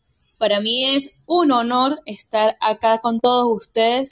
Eh, bueno, comenzando la mañana con muy buena energía, lo estoy escuchando desde las 8 de la mañana, hora Venezuela, y de verdad que me siento con muchísima energía y entusiasmo después de escuchar tan, tan lindas vibras a través de sus voces. Es tal cual. Jainaru, estás Jainaru, aquí, estás aquí, además, además, invitada, invitada, porque estás porque en un estás evento. en un Pero evento, antes de pero hablar antes de de hablar de este este evento, tenemos entendido que que eres eres comunicadora comunicadora social, que además eres periodista y que estás especializada en, en marketing holístico, pero como una comunicadora social que es mamá y que tiene otros ingredientes, llega a esto de eh, marketing holístico. Cuéntanos un poco de esto, Yainaru. Claro que sí, este, bueno, apenas estoy terminando yo mi carrera universitaria como comunicadora social, estoy comenzando la vida, estoy comenzando de llenarme de experiencias y llego al mundo holístico a través de mi hermana, ella es Endrina Guerrero, este, también va a ser parte de los ponentes en este congreso que más adelante le vamos a estar hablando y eh, es un medio de poder hacer lo que me apasiona, que es el periodismo, que es comunicar y es un medio ya que ahorita trasladamos nuestras oficinas a nuestras casas y puedo seguir siendo mamá al 100%. Yo soy primero mamá 24/7 y luego sí pónganme todo lo que quieran, este que sea. Eh, es algo magnífico porque estoy con mi hija ah, y ella siempre está a mi lado observando todo lo que hago y si tú vieras, Héctor, cómo después de cada entrevista que hago o después de cada grabación, eh, ella me acompaña a mí a la televisora cuando tengo que ir acá en Mérida, me acompaña a la radio. Se, ella quiere hacer lo mismo. Cuando tiene, hay un espacio, cuando hay un, un, espacio publicitario, me dice, mami, mami, lo voy a hacer yo, ¿qué tal lo hago? Y es algo que, que me apasiona porque me complementa, poder comunicar y estar con mi hija a la vez. Pero estás ahora en un evento que bien dices, eh, cuéntanos un poco de este evento, cuándo comienza, qué haces tú en este evento. Ok, mira, es este un congreso online. Todas las personas del mundo lo pueden observar. Se va a estar realizando del 10 al 12 de diciembre. Pueden adquirir las entradas, bueno, a través de tu perfil también, Héctor. Este, por ahí las puedes poner el link de venta. Se llama Metamorfosis hacia el ser. Este evento eh, yo creo que es un plus, es un regalo de Navidad, porque con con la compra de una entrada van a poder adquirir la información que estarán dando 24 ponentes a nivel internacional, incluyéndote a ti, van a ser parte de este evento. Eh, este congreso va a quedar grabado porque si alguien se pierde una ponencia o no está disponible uno de los días, eh, todas las ponencias, las 24 ponencias van a quedar grabadas de por vida para que la puedan ver y repetir y repetir hasta que por fin dijeran la información que todos ustedes, magníficos maestros, nos van a compartir. Mi papel acá, este, en Metamorfosis hacia el ser, es ser la moderadora, ser la que les dará el pase a cada uno de ustedes, este, que me llena de gran placer, porque si solo con las entrevistas he adquirido eh, grandes herramientas, eh, magníficas vibras de todos ustedes. No me imagino el día del evento, lo espectacular que van a surgir esos días. Muy bien. ¿Desde cuándo está programado este evento? ¿Cuándo nació esta idea de hacer este evento? Mira, Metamorfosis hacia el ser nace aproximadamente tres meses acá en Emprendedor Holístico. Yo soy parte del equipo de Emprendedor Holístico, eh, soy la comunicadora de, esta, de este gran eh, emprendimiento. Somos cuatro mujeres venezolanas, todas de acá de Mérida, de donde tú eras, de donde eres, este, de acá de tu ciudad. Em, nace hace tres meses con la necesidad de qué? La necesidad de poder juntar grandes maestros en diferentes ámbitos, todos especializados y profesionales, cada uno en su área, con la necesidad de poder brindar a aquellos que compren la entrada, no solamente este, adquirir herramientas de un tema en específico, sino darle un plus que puedan conseguir todo en un solo lugar. Nace hace tres meses. Por supuesto, nace hace tres meses, especialmente para estas fechas, a eso iba Héctor, especialmente ahorita en diciembre, fue programado mágicamente porque el 10% de todo lo recaudado en las compras de la entrada van a ser donadas este, a la unidad de cáncer infantil del Hospital Universitario de los Andes de acá del estado Mérida, Venezuela, y queremos eh, llevarle sonrisas y un poco de alegría a los niños que ahorita están internados con cáncer acá en el HULA, en el Hospital Universitario de los Andes, estas navidades. ¡Wow! Esto va a ser maravilloso que nos puedas comentar. Está además ponentes como Belén Marrero, por lo que estoy viendo aquí. Y si ustedes quieren ver, pueden darle clic al link está en la parte superior de la pantalla de la sala que dice Metamorfosis Emprendedor Holístico. Hagan clic allí y vamos al link para que ustedes puedan, junto conmigo, revisar este link, saber quiénes están. Así como nos dice el link, para iniciar tu metamorfosis hacia el ser produciendo resultados positivos que inspiren tu transformación y la de tu entorno. En vivo del 10 al 12 de diciembre del 2021. hay una cantidad de este eh, De ponentes. ¿Nos puedes hablar un poco de quiénes son? ¿Quiénes somos? ¿Quiénes somos? Porque tú eres parte de ello. Hay increíbles maestros. Este, te digo que he conocido a la mayoría de ellos a través de las entrevistas que hace rato mencionaste que estaba haciendo a través del Instagram de Emprendedor Holístico. Y son increíbles. Mira, está Belén Marrero, eh, Mabel Iam, está Claudia Keki. Eh, mañana vamos a tener a Carolina Curada, eh, Ana, Ana Romero, eh, Valentina Castillo, eh, Aurora, Enzo de Paola, eh, Rafa Guarín, todos ellos, hay personas de Argentina, de Miami, eh, de Nevada, Estados Unidos, México, España, Ecuador. Es increíble la cantidad. Mira, tenemos especialistas en numerología, astrólogos, videntes, eh, especialistas en Feng Shui, maestros de Feng Shui, este, maestros de Reiki, que practican más de cinco, eh, cinco tipos de Reiki. Eh, ¿Qué te digo yo? Eh, tenemos acompañamiento de responsabilidad paterna, de, responsabilidad de ser padres, eh, acompañamiento en la crianza desde, desde el parto. Tenemos especialistas en un sinfín de temas que todos son herramientas necesarias para poder ser consciente de todo aquello que hacemos, de poder ser consciente hacia dónde vamos y por qué vamos hacia allá y poder enfocar nuestras vidas hacia el éxito y la prosperidad. Y no solamente nuestras vidas, sino también cómo podemos ayudar al entorno que nos rodea. Bueno, estos 24 maestros nos van a estar dando herramientas que, mira, no te puedo decir la cantidad de herramientas que vamos a adquirir este, estos tres días de congreso, Héctor. Son muchísimas. Eso me encanta. La verdad, estoy fascinado con lo que nos estás contando. Además, sí quisiera preguntarte cuál ha sido la parte más difícil a la hora de organizar este, este congreso o esta, este encuentro holístico, metamorfosis hacia el ser. Mira, la parte más complicada, eh, bueno, no puedo decir, eh, yo creo que es realizarlo desde acá, desde Venezuela, eh, por temas de logísticas, de internet y de luz.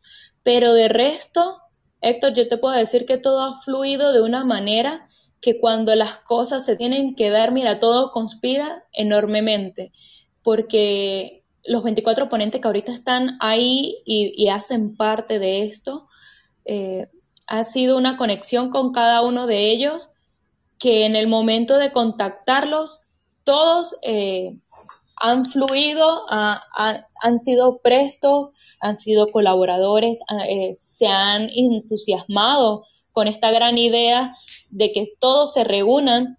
Eh, me decía ayer eh, una, una de las exponentes, esto es como un reencuentro entre viejos amigos, porque la mayoría de ustedes se conocen. Entonces, yo creo que de dificultad solamente el, el tema de acá de, de Venezuela, de resto todo ha, todo ha salido, ha- todo ha fluido con una energía muy bonita, muy bonita, gracias a Dios.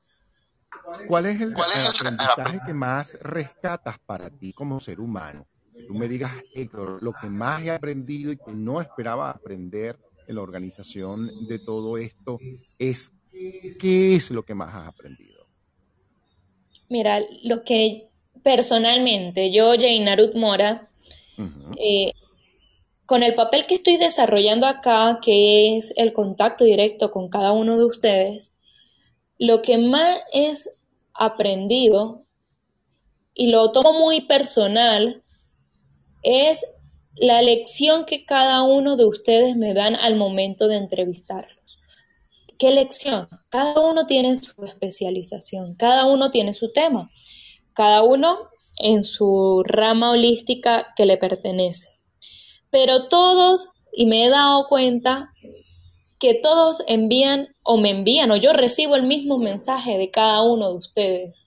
Y es, tenemos que ser conscientes que lo que nos pasa es eh, consecuencia de nuestras acciones, por así decirlo. O sea, no podemos echarle la culpa a los demás, sino lo que, o sea, lo que te quiero decir es que lo que más he aprendido de esto es que uno tiene que estar presto a recibir la información, porque cuando tú eres consciente de que no te la sabes toda y que siempre debes estar en constante aprendizaje, eh, ya tú eres una persona realizada solamente al estar dispuesto de recibir la información que otro te va a dar, las herramientas que otro te va a dar para aplicarla en tu vida.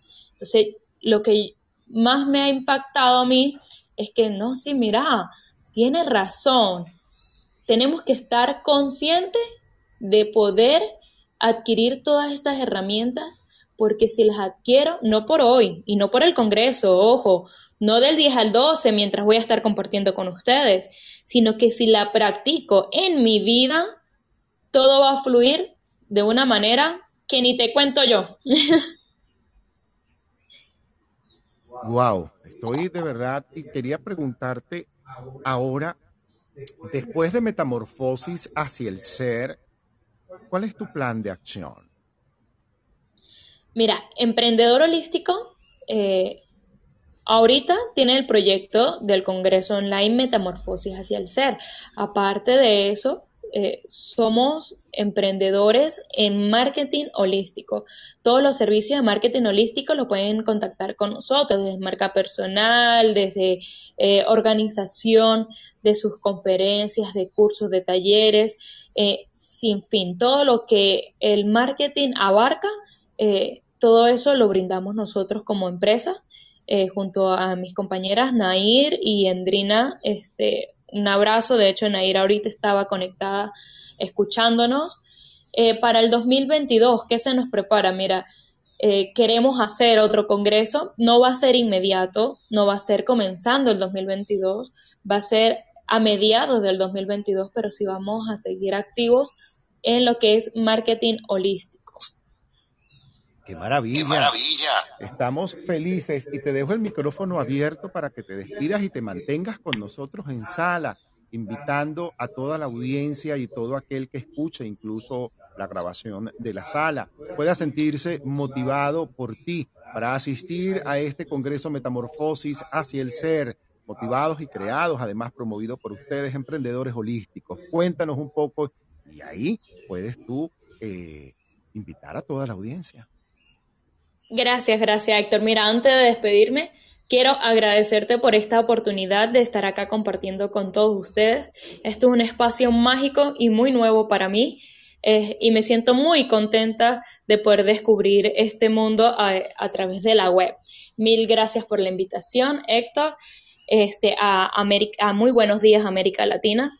Eh, bueno, la invitación queda abierta para todos a que se unan, a que adquieran sus entradas a este Congreso Online Metamorfosis hacia el Ser. Se va a estar realizando del 10 al 12 de diciembre. El 10% de las entradas, todo lo recaudado va a ser donado a la unidad de cáncer infantil del Hospital Universitario de los Andes. Es una muy buena causa para alegrar los corazoncitos de estos niños. La entrada la pueden adquirir a través de acá. Héctor les dejó el link Metamorfosis este, hacia el ser a través del link de arroba Héctor Vidente.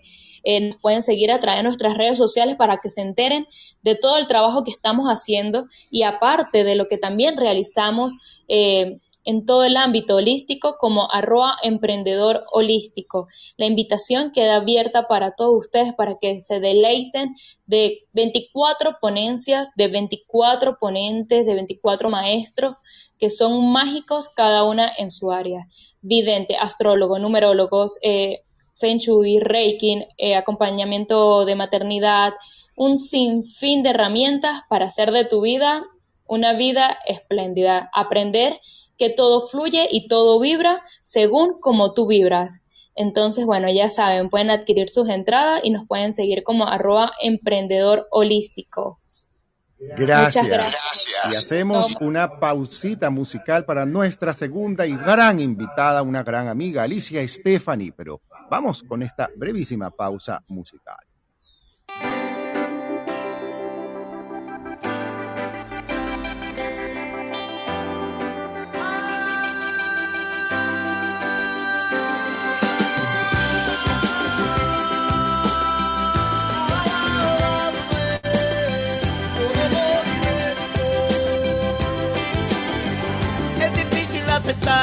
Tenga que quedar algún día sin usted. Pero así que se tendrá, yo quisiera que jamás, pero mío usted no es. Pero qué necesidad, para qué tanto problema. No hay como la libertad de ser, de estar, de ir, de amar, de hacer, de hablar, de andar así sin penas. Pero qué necesidad, para qué tanto problema. Mientras yo le quiero ver feliz, cantar, bailar, reír, soñar, sentir, volar, ellos le frenan. Pero mientras llega el día me imagino de que es mía y yo más le amo cada vez. Y aprovecho tiempo y vida a su amor aunque escondidas nos tengamos ya que ver. Pero qué necesidad, para qué tanto problema. No hay como la libertad de estar, de ir, de amar, de hacer, de hablar, de andar así sin penas. Pero qué necesidad, para qué tanto problema. Mientras yo le quiero ver feliz, cantar, bailar, reír, soñar, sentir, volar, ellos le frenan.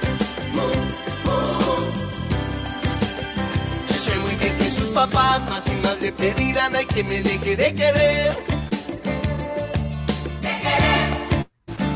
Noche a noche rezarán, día a día le dirán que eso que hace no está bien. Pero qué necesidad hay para qué tanto problema. No hay como la libertad de ser, de estar, de ir, de amar, de hacer, de hablar, de andar así sin penas. Pero qué necesidad hay para qué tanto problema. Mientras quiero ver feliz, cantar, bailar, reír, soñar, sentir, volar, ellos le frenan.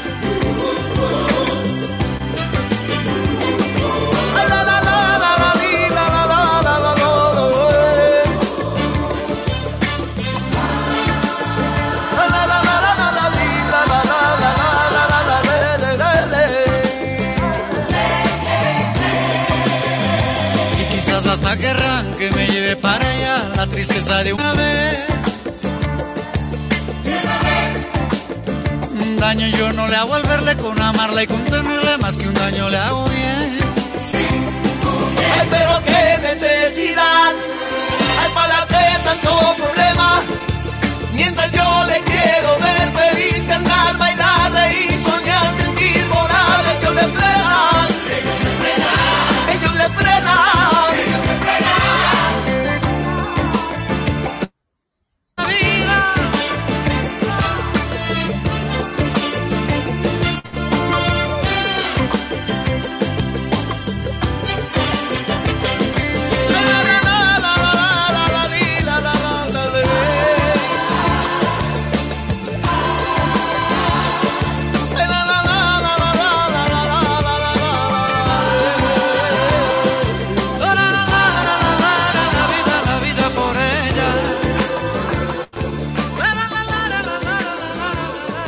maravilla! Juan Gabriel y Emmanuel en un tema maravilloso de Juan Gabriel.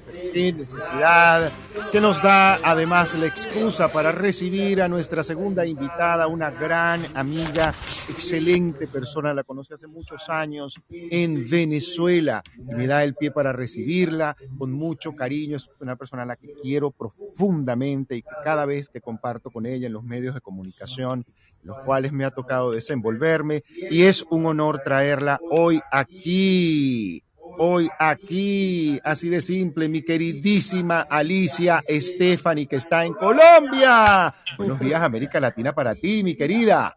Buenos días, querido Héctor, y buenos días a cada uno de ustedes que está en esta sala. Qué rico empezar el día con esta energía. Gracias, Alicia. Conozco a Alicia desde hace muchos años, como bien lo dije en una sala anterior donde la traje de invitada. Eh, yo llegué a un lugar en Venezuela llamado Seminarios Insight.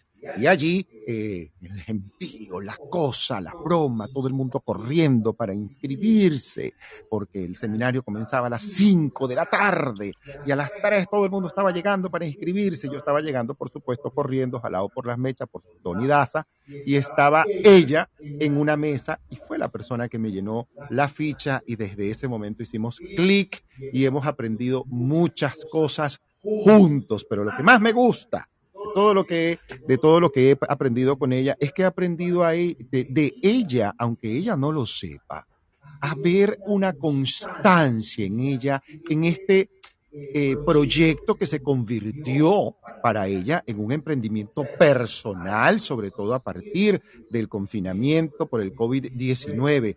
Alicia, cuéntanos un poco seminarios Insight, qué son, para qué son, desde cuándo nacen y este renacimiento y reestructuración que ha vivido Seminarios Insight hoy en día. Así es, todavía me acuerdo. Eh Héctor, de, esa, de ese momento en el que nos conocimos y la corredera del momento. Eh, Seminarios Insight es una organización internacional que desde hace más de 44 años se dedica a crear y presentar seminarios educativos de crecimiento personal el seminario fue creado por dos educadores en 1978, son John Roger y Russell Bishop, y de ahí en adelante, aun cuando hemos hecho modificaciones que tengan que ver con eh, las logísticas y las formas de presentar, etcétera, la esencia sigue siendo la misma. Y algo que ha sido súper interesante es ver cómo cada vez más hay evidencias en la neurociencia de que lo que hemos estado enseñando por años es, ¿no? En términos de la importancia de crear bienestar, de cuidar de nosotros para poder cuidar de otros, de buscar formas de crear plenitud y bienestar. Yo podría definir esto como educación para la vida, principalmente porque de formación soy educadora. Y si me doy cuenta que mucho de lo que enseñamos y lo que aprendemos eh, es útil en un área de la vida pero la parte más importante que tiene que ver con ser y cómo manejar nuestro día cotidiano y ser, aunque suena cliché, nuestra mejor versión cada vez, ahí hay, hay buen espacio para, para seguir aprendiendo, especialmente en un mundo que nos cambia las condiciones, especialmente con la velocidad de estos últimos dos años. Así que sí, después de todos estos años haciendo seminarios presenciales en salas a lo largo de, de Iberoamérica y en el mundo, porque tenemos presencia en más de 35 países, hace, cuando empezó todo esto con, con la pandemia, eh, empezamos fue por, por crear un espacio a salvo de, de reconexión, de cuidado y de acompañado cuando las cosas todavía no teníamos ni idea de que iban a irse desarrollando. Stop, stop, stop, stop. Un momentito. Acabas de dar tres términos. Ajá. Los acabas de decir. Acompañado. Ajá. ¿Cuáles son los otros dos? Eh, buena pregunta, porque estaba sí, porque nos dijiste no, que... acompañado, acogido y de, y de protección. Sí, eso. Mira tú esos términos qué profundos y parecieran tan simples. Uh Mira tú donde que te lanzas en camisas de once varas. Para que tú veas, para que tú veas, así es. y este proceso con estos tres términos de acobijado, acompañado, este, nace de justamente de este periodo de confinamiento. Sí, porque, a ver, somos una comunidad los graduados de Insight, algo que tenemos en común es que como que hablamos un lenguaje universal, ¿no? Y, y por los años de experiencia, en este momento estamos regados por todas partes. No solamente los venezolanos que hemos ido a, conquistar el mundo, sino también eh, por todos los demás lugares donde Insight ha tenido comunidades muy poderosas. Y de hecho comenzó cuando nuestros amigos en España eh, empezaron a ver los, los embates del confinamiento y las primeras, eh, vamos a llamar, eh, desafíos importantes cuando la pandemia comenzó a ser conocida, ¿no? Y era como donde, cuando empezamos, estábamos en ese lugar de incertidumbre de nadie saber cómo cuidarnos bien, hasta cuándo nos íbamos a tener que cuidar, etcétera. Eh, eh, esta, esta versión online surgió como ese espacio de nos veíamos una vez al día, ah, por Zoom, dos hor- hora y media, y nosotros como staff de facilitadores, simplemente cada uno presentaba algún tema o, o propiciaba una conversación para que por lo menos durante esa hora y media eh, fuese como ese refugio, ese lugar de, de sentirnos en casa, acogidos, cuidados, ¿no? Protegidos, como estaba diciendo ya hace ahora Acompañados. acompañados. Y ahí empezamos a aprender a crear conexiones poderosas a través de la tecnología, rompiendo paradigmas que incluso nosotros teníamos, porque si tú me hubieses preguntado hace dos años, oye, uno puede participar en Insight a través de la computadora, yo te hubiese dicho que no. Pero Y ahora te puedo decir. Pero ahora te puedo decir convencida de que no solamente sí lo puedes hacer, sino que la experiencia es profunda, poderosa y transformadora. Wow, ¿qué tal? Una experiencia que, te, que nos puedas comentar a partir de este proceso de acompañamiento online que, sea, que te planteaste. Además, eh, estás coordinando seminarios Insight para América Latina, ¿no?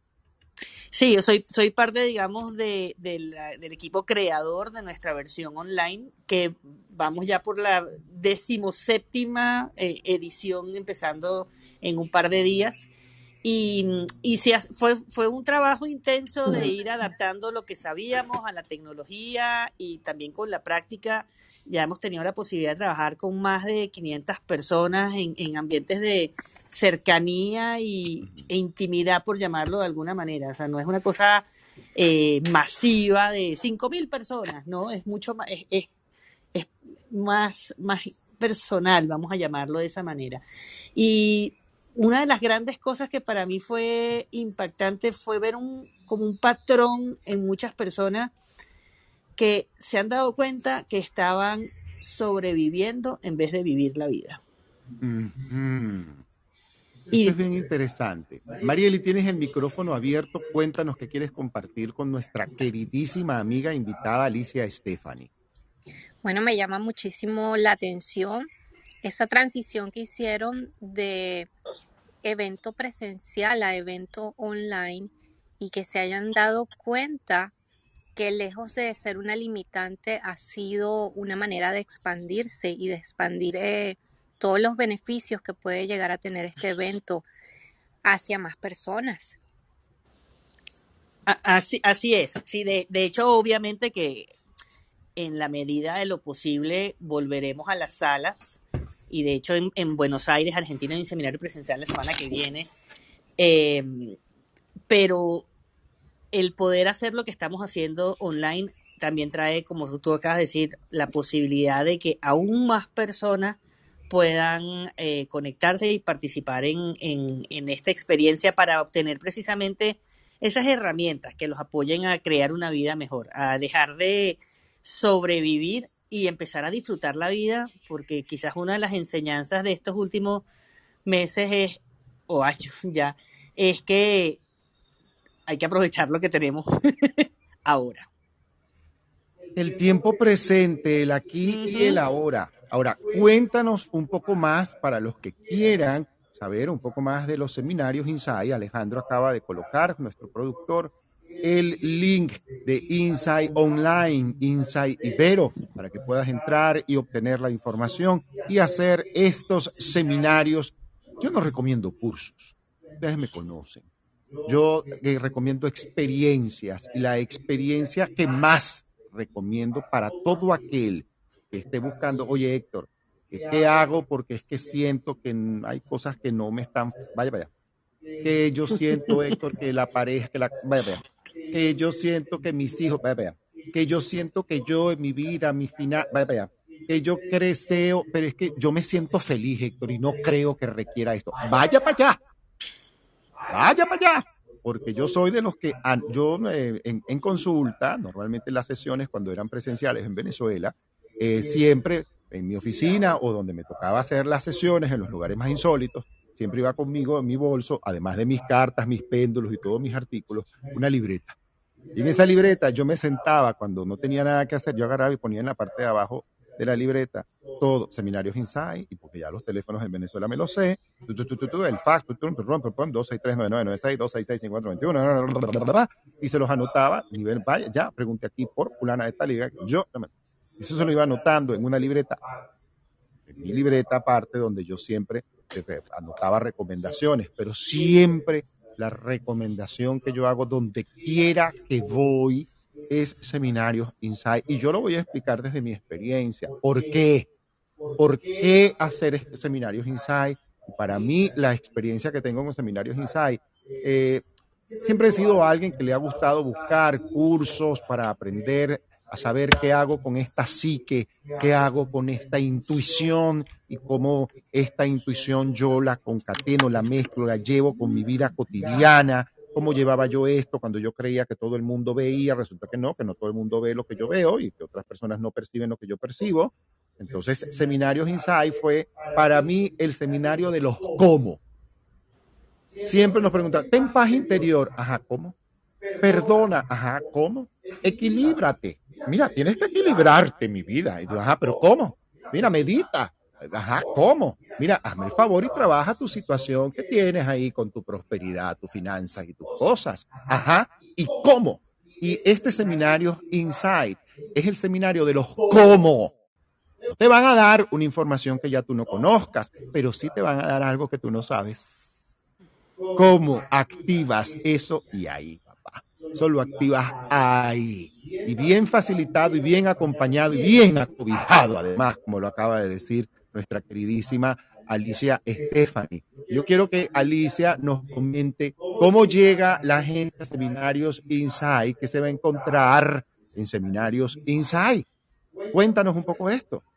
Ok, bueno, mira, en este momento si estamos hablando de esta posibilidad de tomar el Insight 1 online, de lo que se trata es de dos tarde noche, porque estamos trabajando con personas que estamos en tres usos horarios distintos entre amigos de Costa Rica hasta Santiago de Chile, así que por eso digo tarde noche, pero tenemos dos sesiones de cuatro horas y media el jueves y el viernes al final del día y el, dos sesiones un poco más largas el sábado y el domingo. Son 30 horas de formación en vivo, súper interactivo. No es un curso como para dejarlo ahí puesto mientras estás haciendo otras cosas, es algo para regalarte este tiempo, porque es como estabas diciendo tú, me encantó esa descripción de que se trata de cómo y se trata de cómo tú porque no son recetas, no es así como, ok, para ser feliz tienes que tener tres gotas de esto y dos gotas de lo otro, porque cada uno de nosotros amamos distinto, nos sentimos amados distinto, nos apasionamos por cosas diferentes. Aunque todos queremos amar y ser amados, la forma es individual. Así que crear ese espacio para que tú puedas descubrir a qué has estado haciendo bien, reconocer lo que has estado haciendo bien, aplicar áreas de los que eh, habilidades de las cosas que has estado haciendo bien en aquellas que requieren atención y, y también ver que muchas veces nos pasa, Héctor, y no sé si a, a los demás que están aquí en la sala, que sentimos que nosotros somos el llanero solitario. Es decir, o sea, sí, claro, todo eso es muy lindo, pero eso para mí no funciona. ¿no? Porque no, es que mi problema es distinto, es que yo soy diferente. Y es verdad, y al mismo tiempo, cuando te das cuenta que ya va, el otro llanero solitario como que se, oye, como que yo podría aprender algo de eso, ¿no? O sea, por ejemplo, yo podría aprender de ti tu versatilidad porque tú necesitas una, y Héctor sabe, ¿sabes? De- eh, Héctor sabe. De, necesitas animar un evento, Héctor sabe. Hay que eh, rezar, Héctor sabe. O sea, ¿qué, qué tal si hay tantas formas y tantas eh, alternativas distintas y simplemente es crear el espacio para, oye, esto lo he estado haciendo toda mi vida, ya no funciona, mm, déjame probar algo diferente, ¿no? Así de simple. Es así. Wow. Y ajá. nos estás hablando de esa estructura del nivel 1 de seminarios Insight Online. Eh, ¿Con qué nos encontramos? ¿Dónde nos podemos inscribir para este seminario? Ok, entonces como me comentamos que ya Alejandro puso www.insightibero.com, esa es nuestra página para nuestros eventos virtuales y ahí está de primerito el, um, está nuestro servicio de mentoría y coaching y está nuestro Insight 1 online. A través de la página también pueden contactarme o por, eh, me puedes mandar un mensajito por aquí o por Instagram por insight.be, insight.ibero, cualquiera de nuestras cuentas y ahí te podemos dar toda la información, pero básicamente en insaibero.com está la descripción de horarios, temas, metodología, etcétera, y lo que más nos gusta es tener la posibilidad de responder a las preguntas que alguien en particular pueda tener acerca del seminario. Como que si está dudando, si hay una vocecita por ahí que dice, ay, yo como que quiero, pero no sé.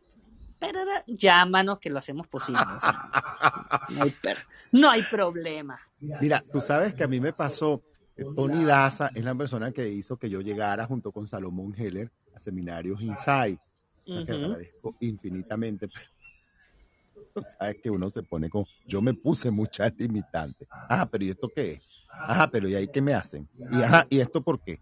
Y me acuerdo que la carcajada de Tony fue, yo te vengo a buscar y te vas y, no, y vives. Y si no te gusta, tú me llamas y tú me regañas feo, duro, yo te mando un regalo, lo que sea, si no te gusta.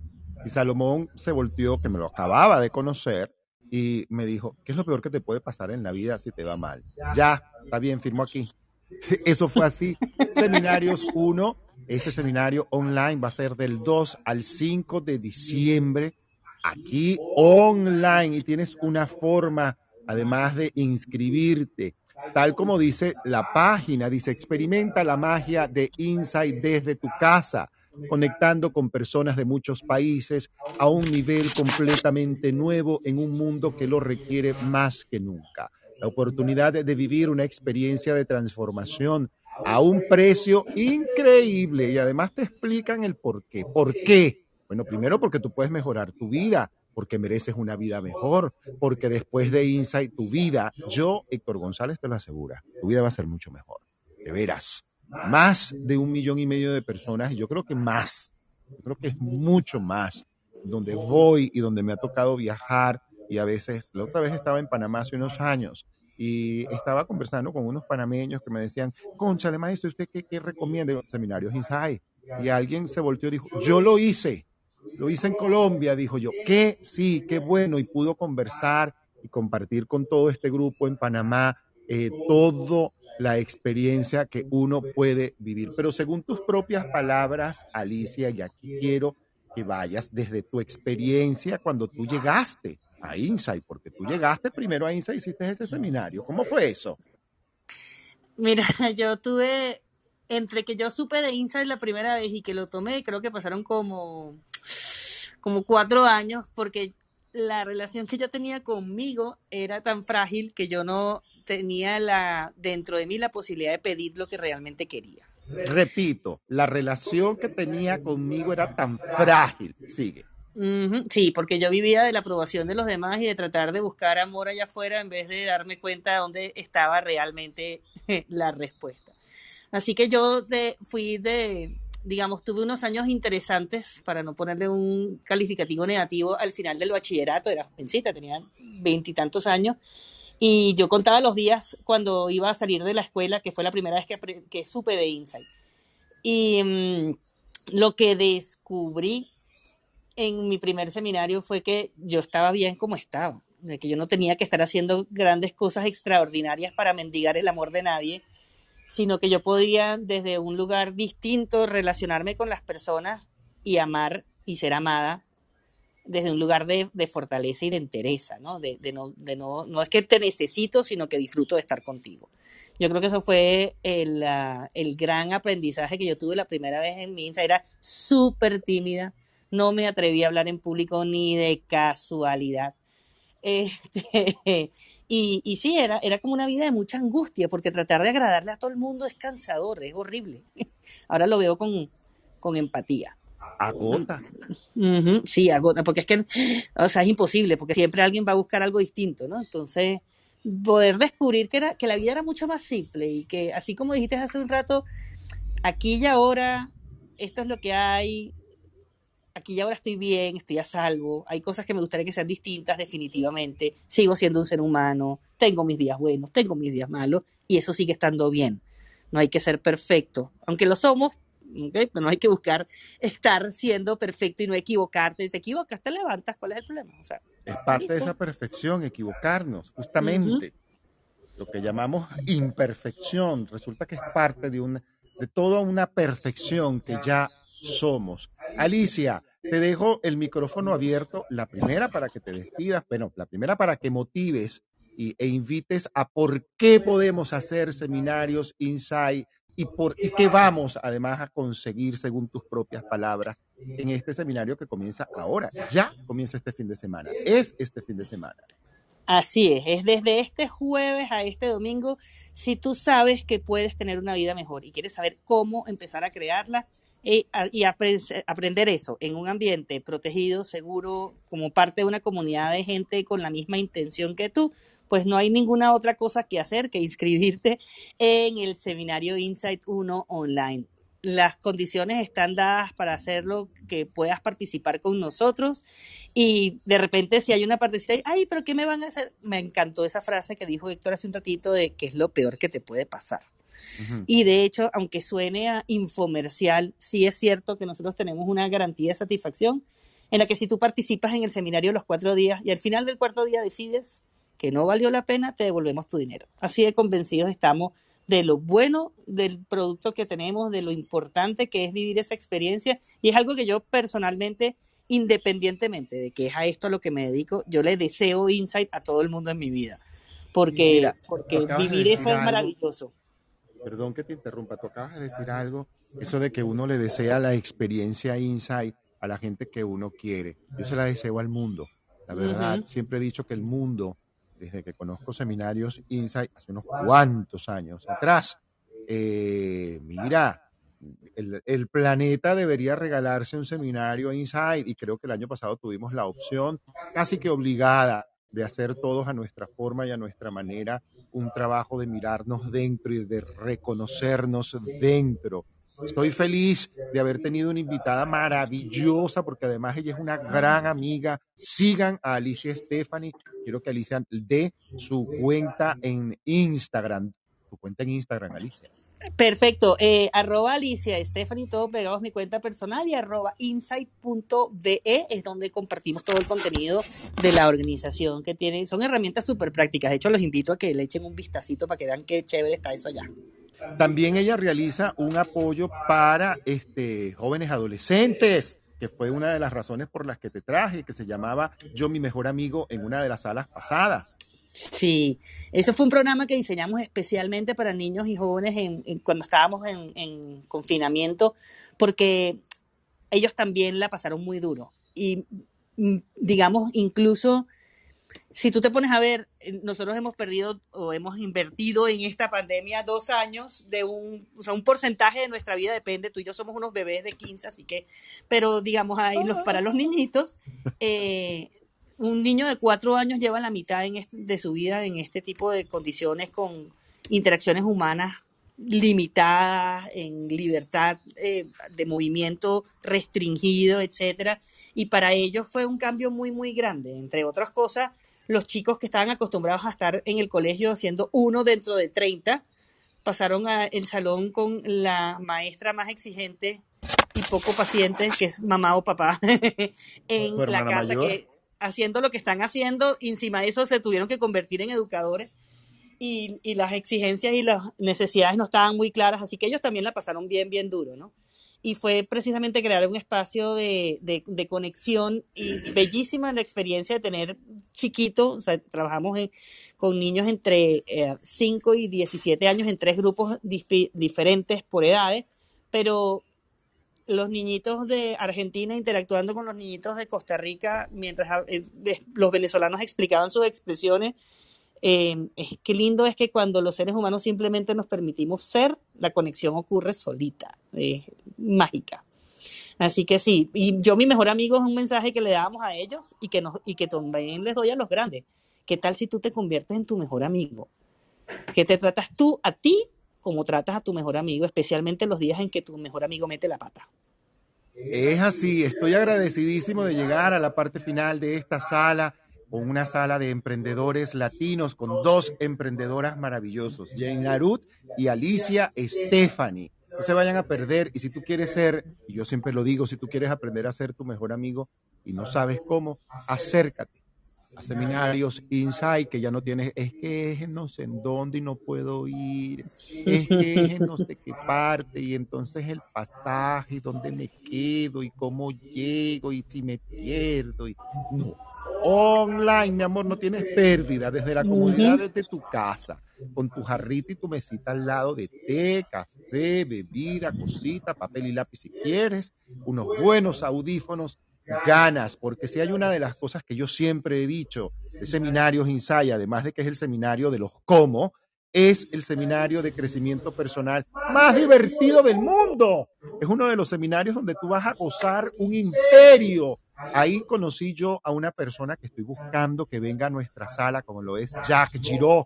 ¡Wow! Es uno de los poderosos facilitadores de estos seminarios Insight, nuestro querido Jack Giraud y casi que comprometo a Alicia para que me ayude y me haga la segunda, la tercera, la cuarta y la quinta entrega Haremos lo posible, haremos lo posible. Yo definitivamente va a ser súper chévere tenerlo por aquí. Sí, nos gustaría tenerte a ti, a Jack y a Gabriela, ¿por qué no? Hablando de todo este proceso de crecer, resiliencia, América Latina, nuestra espiritualidad, hoy en día en una sala que seguramente va a estar muy buena. Cierro la sala siempre, como siempre, preguntándole a mi team, a mi team, este team que me acompaña, Mónica, José Alejandro y Marieli. ¿Con qué actitud? Continuamos este día, Mónica, desde Buenos Aires, cuéntamelo todo. Mónica la una. Corre el mate, corre Mónica dos, corre Mónica tres. Y acá estoy. es que los venía llevando para todos lados, iba, venía y venía. Qué genial, qué genial todo, qué hermosa sala, qué inspiradora. Y me llevo todo esto, inspiración, pasión, eh, altruismo y, y, me llevo parte de lo que uno es y que, y que debe reconocerse. Mónica, ¿tú sabes qué me gustaría un día que hicieras?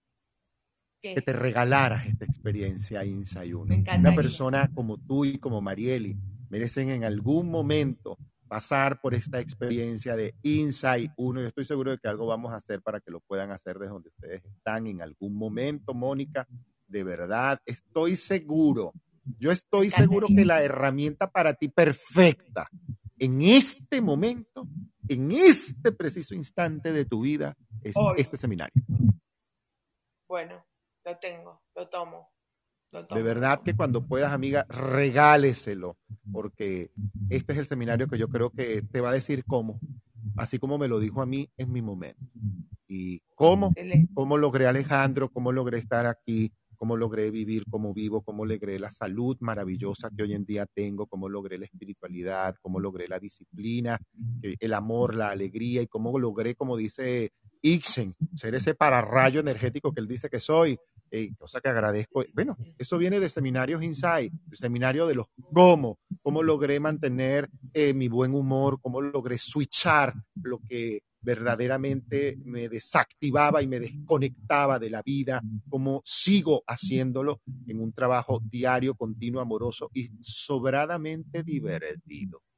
Y probablemente sea mi camino para buscar esa simpleza que siempre vos terminás con esa frase para, para poder encontrar ¿no? ese amor simple que es inmenso. Ahí me di cuenta de que el amor es más simple de lo que parece. También me gustaría que, que, sea como es que dejo de, de la comida y...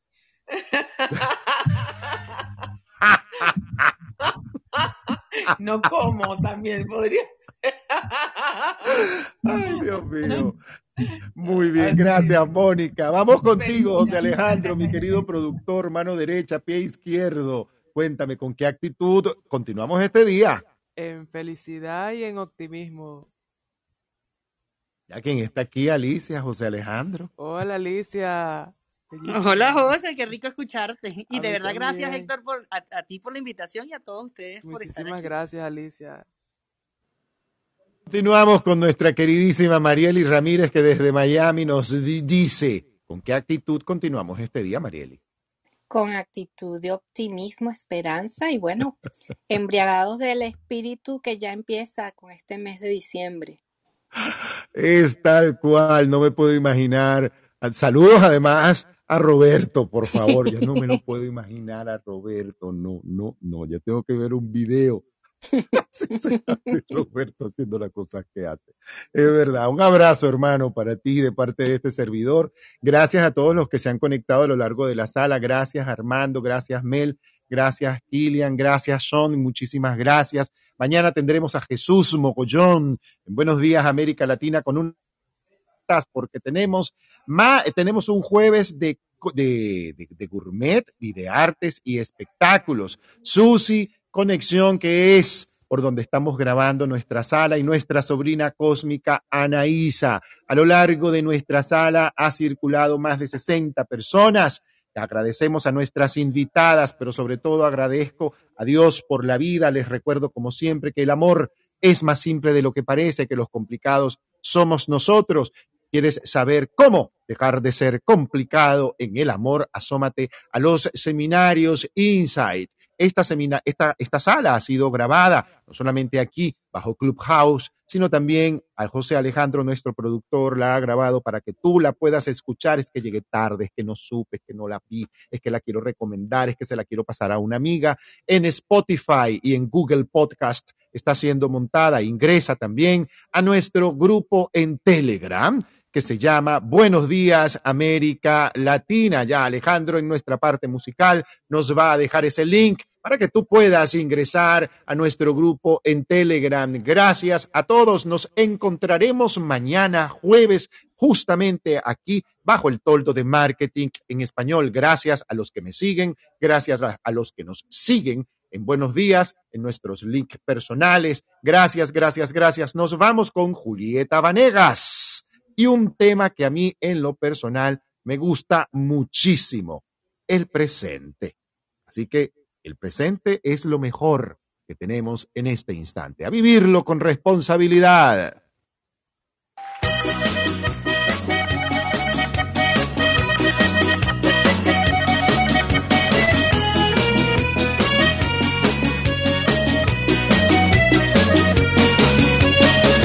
Ya sé lo que te diga no va a ser suficiente, ay, ay, ay, ay, ay. Y lo que tú me entregues dejará pendientes, ay, ay, ay, ay, ay. ¿Quién nos dice que la vida nos dará el tiempo necesario a tomar lo que deseas como si solo quedara el presente es lo único que tengo presente es lo único que hay es contigo mi vida con quien puedo sentir que merece la pena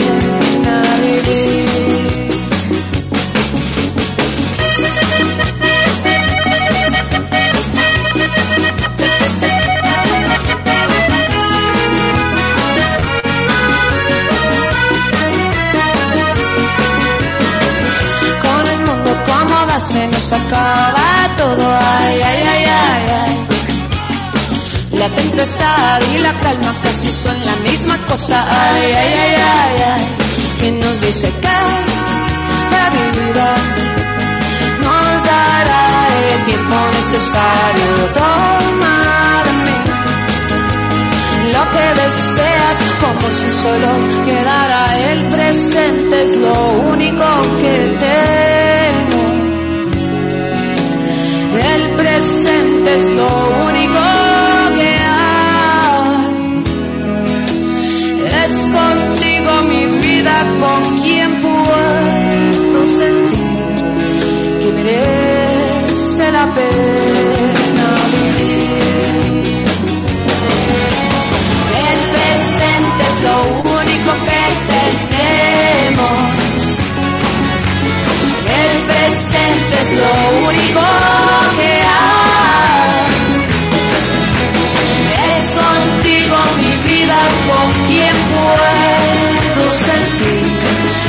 merece la pena vivir.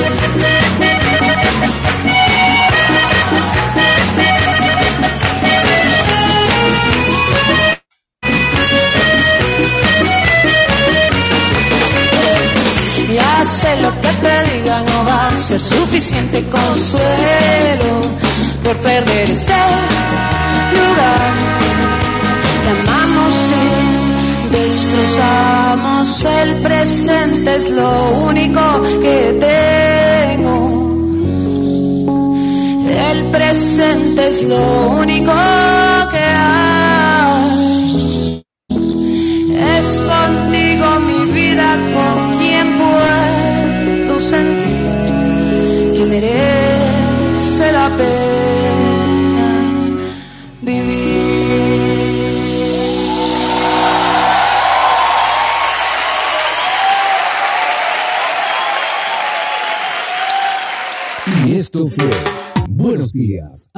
América Latina con Héctor González.